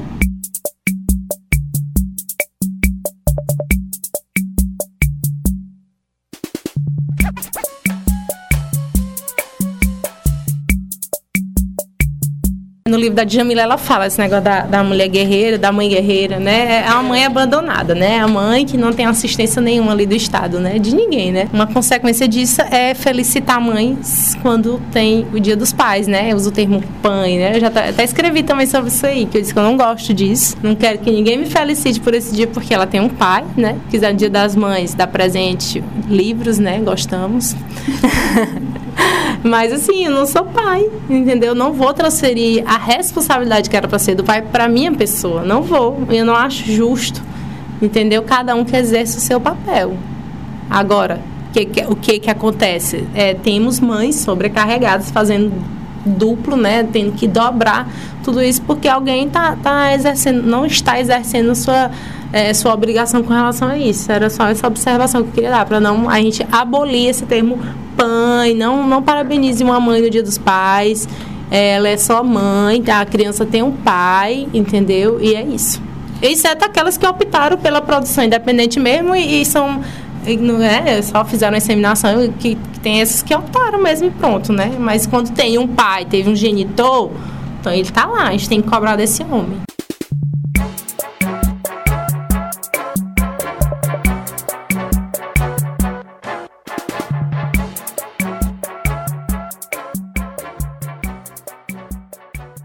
Então, é, vamos começar com as dicas, né? Eu sei que a Dani tem várias.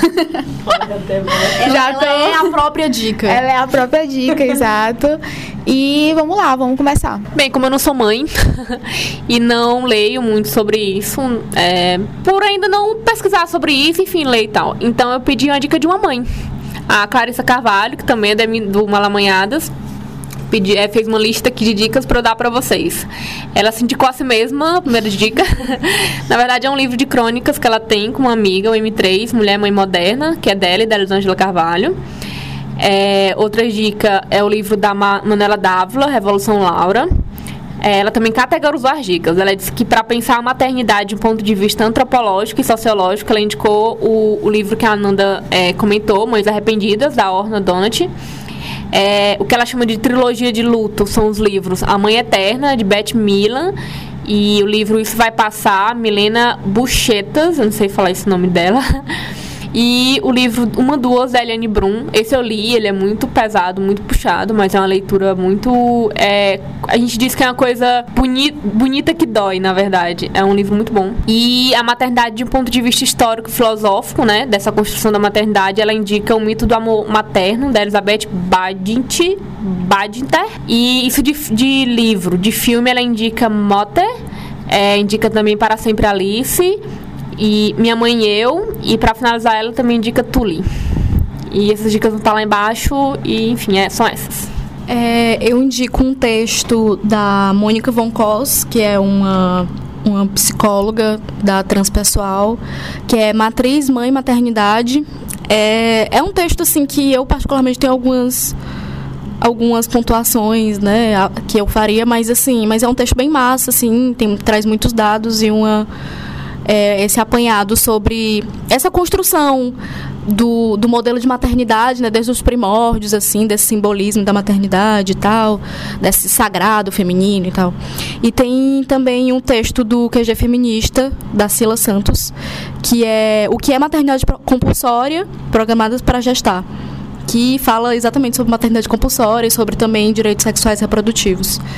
É, também queria indicar o canal da Real Mother, que é H-E-L-M-O-D-T-H-E-R no YouTube e da Xongani também, da Ana Paula Xongani, Xongani com X, que são duas youtubers que eu vejo falando sobre maternidade de perspectivas diferentes, né? A Real Mother enquanto mãe solo e a Xongani enquanto mãe preta. E, e elas têm uma linguagem muito acessível, muito massa e enfim. Você roubou minha dica, que eu ia indicar a Hel, a Mada. Eu gosto muito do canal dela também. Foi uma... Eu gostava muito de ler o blog para Beatriz, eu não sei, acabou, eu amava aquele blog. E indico também esse cientista que virou mãe, entendeu?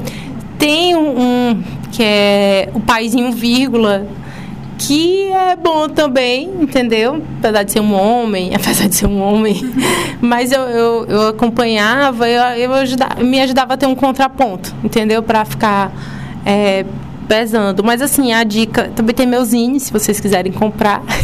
tem lá textos feitos em momentos inoportunos, tem na, o e-book na Amazon e tem aqui na livraria Entre Livros. Ou então pode entrar em contato comigo pelo meu e-mail, contato danimarques.gmail.com, que falo também, tem textos falando da maternidade. Mas assim, a dica mesmo que eu dou é mudança de comportamento das mulheres com outras mulheres. Eu acho que essa é a dica mais importante. É apoiar mesmo as, as amigas, as parentes que tem filhos e, e, se disponibilizar. Ah, um dia deixa eu pegar teu filho, deixa eu passar um dia com ele, né? Te ajudar nisso. Acho que é importante a gente fazer uma rede de apoio mesmo, porque eu acho que as crianças elas são responsabilidade de todos. Acho que a gente tem que mudar essa visão e a mãe também, assim, é, é mudar, é criar essa, essa rede. Eu acho que é muito importante. Se a gente, eu esses dias teve a leitura desse meuzinho no clube de leitura da Gelé, queria até mandar um abraço para os meninos, né? E aí uma mãe, ela, ela até chorou e ela fez esse relato, né? Esse texto da creche, né? Que ela disse que que só conseguiu, na época da vida dela, trabalhar porque ela teve essa rede de apoio de outras mulheres que ficavam com, com o filho dela. Então isso é muito bonito quando isso acontece, né? É muito bonito. Então é a gente deixar mesmo esse egoísmo de, abandonar esses ditados antigos, quem pariu Mateus, quem embale. Eu acho que não, acho que enquanto amiga, amizade, criar uma rede, né? Criar, ajudar com responsabilidade, é a dica que eu dou. É a gente é, pegar o filho assim, vai mulher dormir hoje o dia todo, que eu fico com teu menino. é bom, não é ruim não. Tu falou aí da, de, de pais, né? Eu eu pesquiso muito sobre maternidade, embora eu não tenha esse desejo tanto assim. E eu não vejo que é uma construção, porque de fato eu não tenho um desejo, mas é um, é um tema que eu gosto muito, sabe, de, de, de, pesquisar. E eu lembro que eu acompanhava há muito tempo, muito tempo mesmo, 2012, sei lá, que era um blog, que era o Diário de um Grávido, que é o Renato Kaufmann. Eu achava incrível, assim, ele fez até dois livros. E é aquela coisa, uma perspectiva diferente, né? Um contraponto. Eu gostava. Eu gosto também do quartinho de Dani, hum, que é no sim. Facebook. Ela tem uma. Eu acho que ela também já teve blog, mas eu acompanhei mais a era do Facebook. Mulheres que correm remam com os, os lobos, que ela é atleta, ela de remo, né? Essa mulher é do Rio, eu acho. Eu também gosto de ler as coisas que ela escreve. Ela fala, ela fala da perspectiva de maternidade? Isso, é porque ela é mãe solo também. Acho interessante. A do quartinho de Dani, eu acho que ela é, se eu não me engano, ela é casada eu não sei, mas eu acho interessante porque ela, ela dá dicas de alimentação saudável, de criação, de dessa coisa de sair um pouco do capitalismo, de, de, de, de sabotar essas coisas que estão é, é, estão postos lá para maternidade. É, mas assim, de dicas que eu queria dar mesmo é a questão, eu vou botar né, o link dessa entrevista com a pesquisadora israelense que gerou esse, esse livro, né, Mães Arrependidas, mas a entrevista assim é um, é um ponto inicial, você ler, entender um pouco do porquê ela fez essa pesquisa e como foi para ela fazer uma pesquisa num país que, enfim, né, Israel é altamente patriarcal, patri, é, patriarcado. É, eu também queria dar a dica de blog, que é o Militância Materna, que jun, junto com o QG feminista, eles às vezes algumas publicações do militância materna eles colocam no QG feminista. Eu descobri pelo QG, mas enfim, o militância materna é muito bom, tipo ele, nossa, eu assim, dava para eu ficar lendo só ele e ter um pouco de base para estar tá falando aqui no episódio, mas tem vários textos lá, eu, eu vou colocar na, na embaixo, né, alguns te, é, dicas de textos, mas enfim. E eu queria também indicar alguns filmes, porque assim, é, tem muitos filmes, muitos filmes mesmos, que por mais que não seja centrado só na maternidade, eles colocam diretamente ou uma cena, ou um, enfim, ou uma parte do núcleo do filme que fala em relação a isso. Eu estava me lembrando, né, pesquisando, eu vi aquele filme. É, que horas ela volta?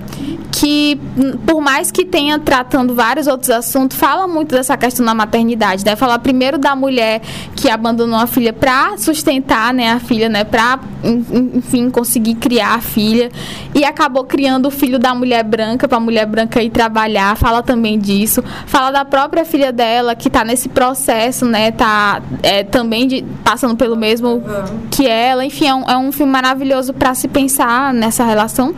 E tem outros filmes também que é, eu nem me toquei, assim, que depois que eu vou parar a pensar, nossa, eu já assisti esse filme, é muito bom e, enfim, é um filme muito massa, que é A Minha Mãe é uma Sereia, que tem inclusive a Winona Ryder e a Christina Ricci no elenco, né, elas novinhas e tal, e é muito massa, que é a mãe delas... É, é, tipo, a mãe delas, é, enfim, muito, muito massa e tal. É, tipo, uma mãe diferente, enfim, uhum. cria essa relação da mãe mais independente, não necessariamente voltada só pra maternidade. Tem também o filme Dançando no Escuro, que tem a própria Bjork também, que ela também tá no filme, é, enfim, é um filme muito massa. E eu queria. E assim, tem também um filme que fala um pouco disso, mas não é necessariamente isso que é Volver do Almodóvar, né? Também fala dessa questão da mãe que volta para a sua terra e, enfim, quebra alguns paradigmas.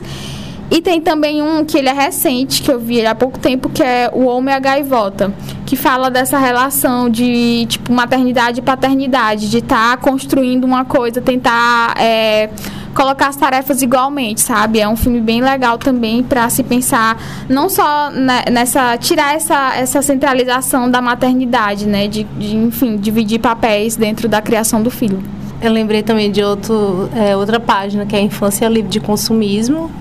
É, eles têm umas abordagens bem legais sobre isso, né? Até a questão da alimentação, tudo.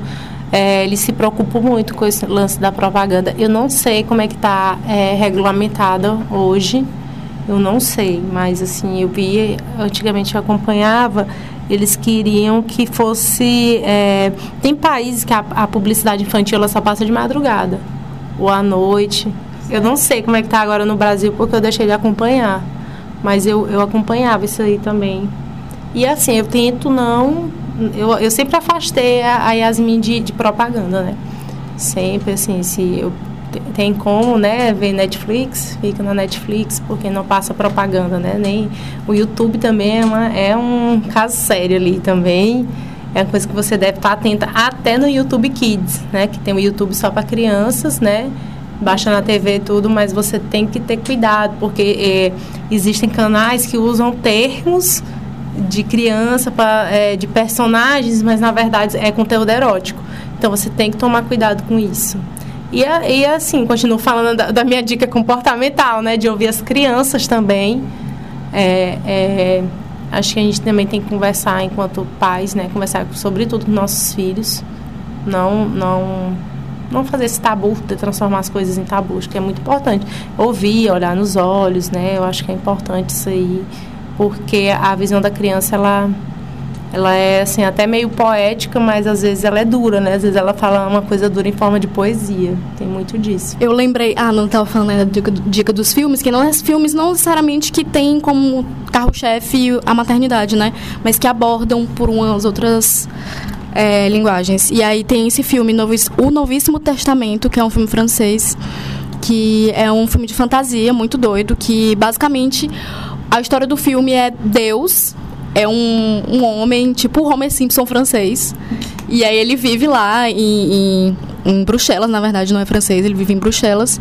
E aí a filha dele, irmã de Jesus, Jesus aparece também, ela se revolta e decide revelar para todos os seres humanos a data e a hora das mortes de todo mundo. E aí tem a mãe também, a mãe dela, e, e aí, no decorrer do filme, é muito interessante. O final é muito massa também. E aborda essa questão da, da parentalidade, que Deus é pai, né? Essa construção de Deus como sendo homem.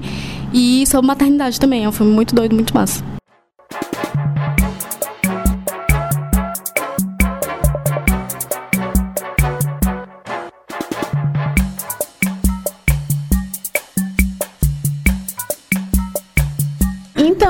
Isso, gente. Dani, tu quer mandar beijo pra alguém especial pra isso por causa desse episódio? mandar um beijo pra minha criazinha, meu anjinho. Só que não. Beijinho aí pra ela aí. Mas que ela cresça legal aí, né? O que eu desejo pra ela, né? E assim, né? Não sei se eu falei alguma coisa muito coerente aqui, mas não falei minha vivência aí. Desculpa aí qualquer coisa. Agradecer a Dani, maravilhosa. Desculpa qualquer coisa, me poupe, entendeu? E é isso. Obrigada, Dani, sempre maravilhosa. E é isso, beijo, beijo. Falou. Adoro que tu chama tua filha de criança.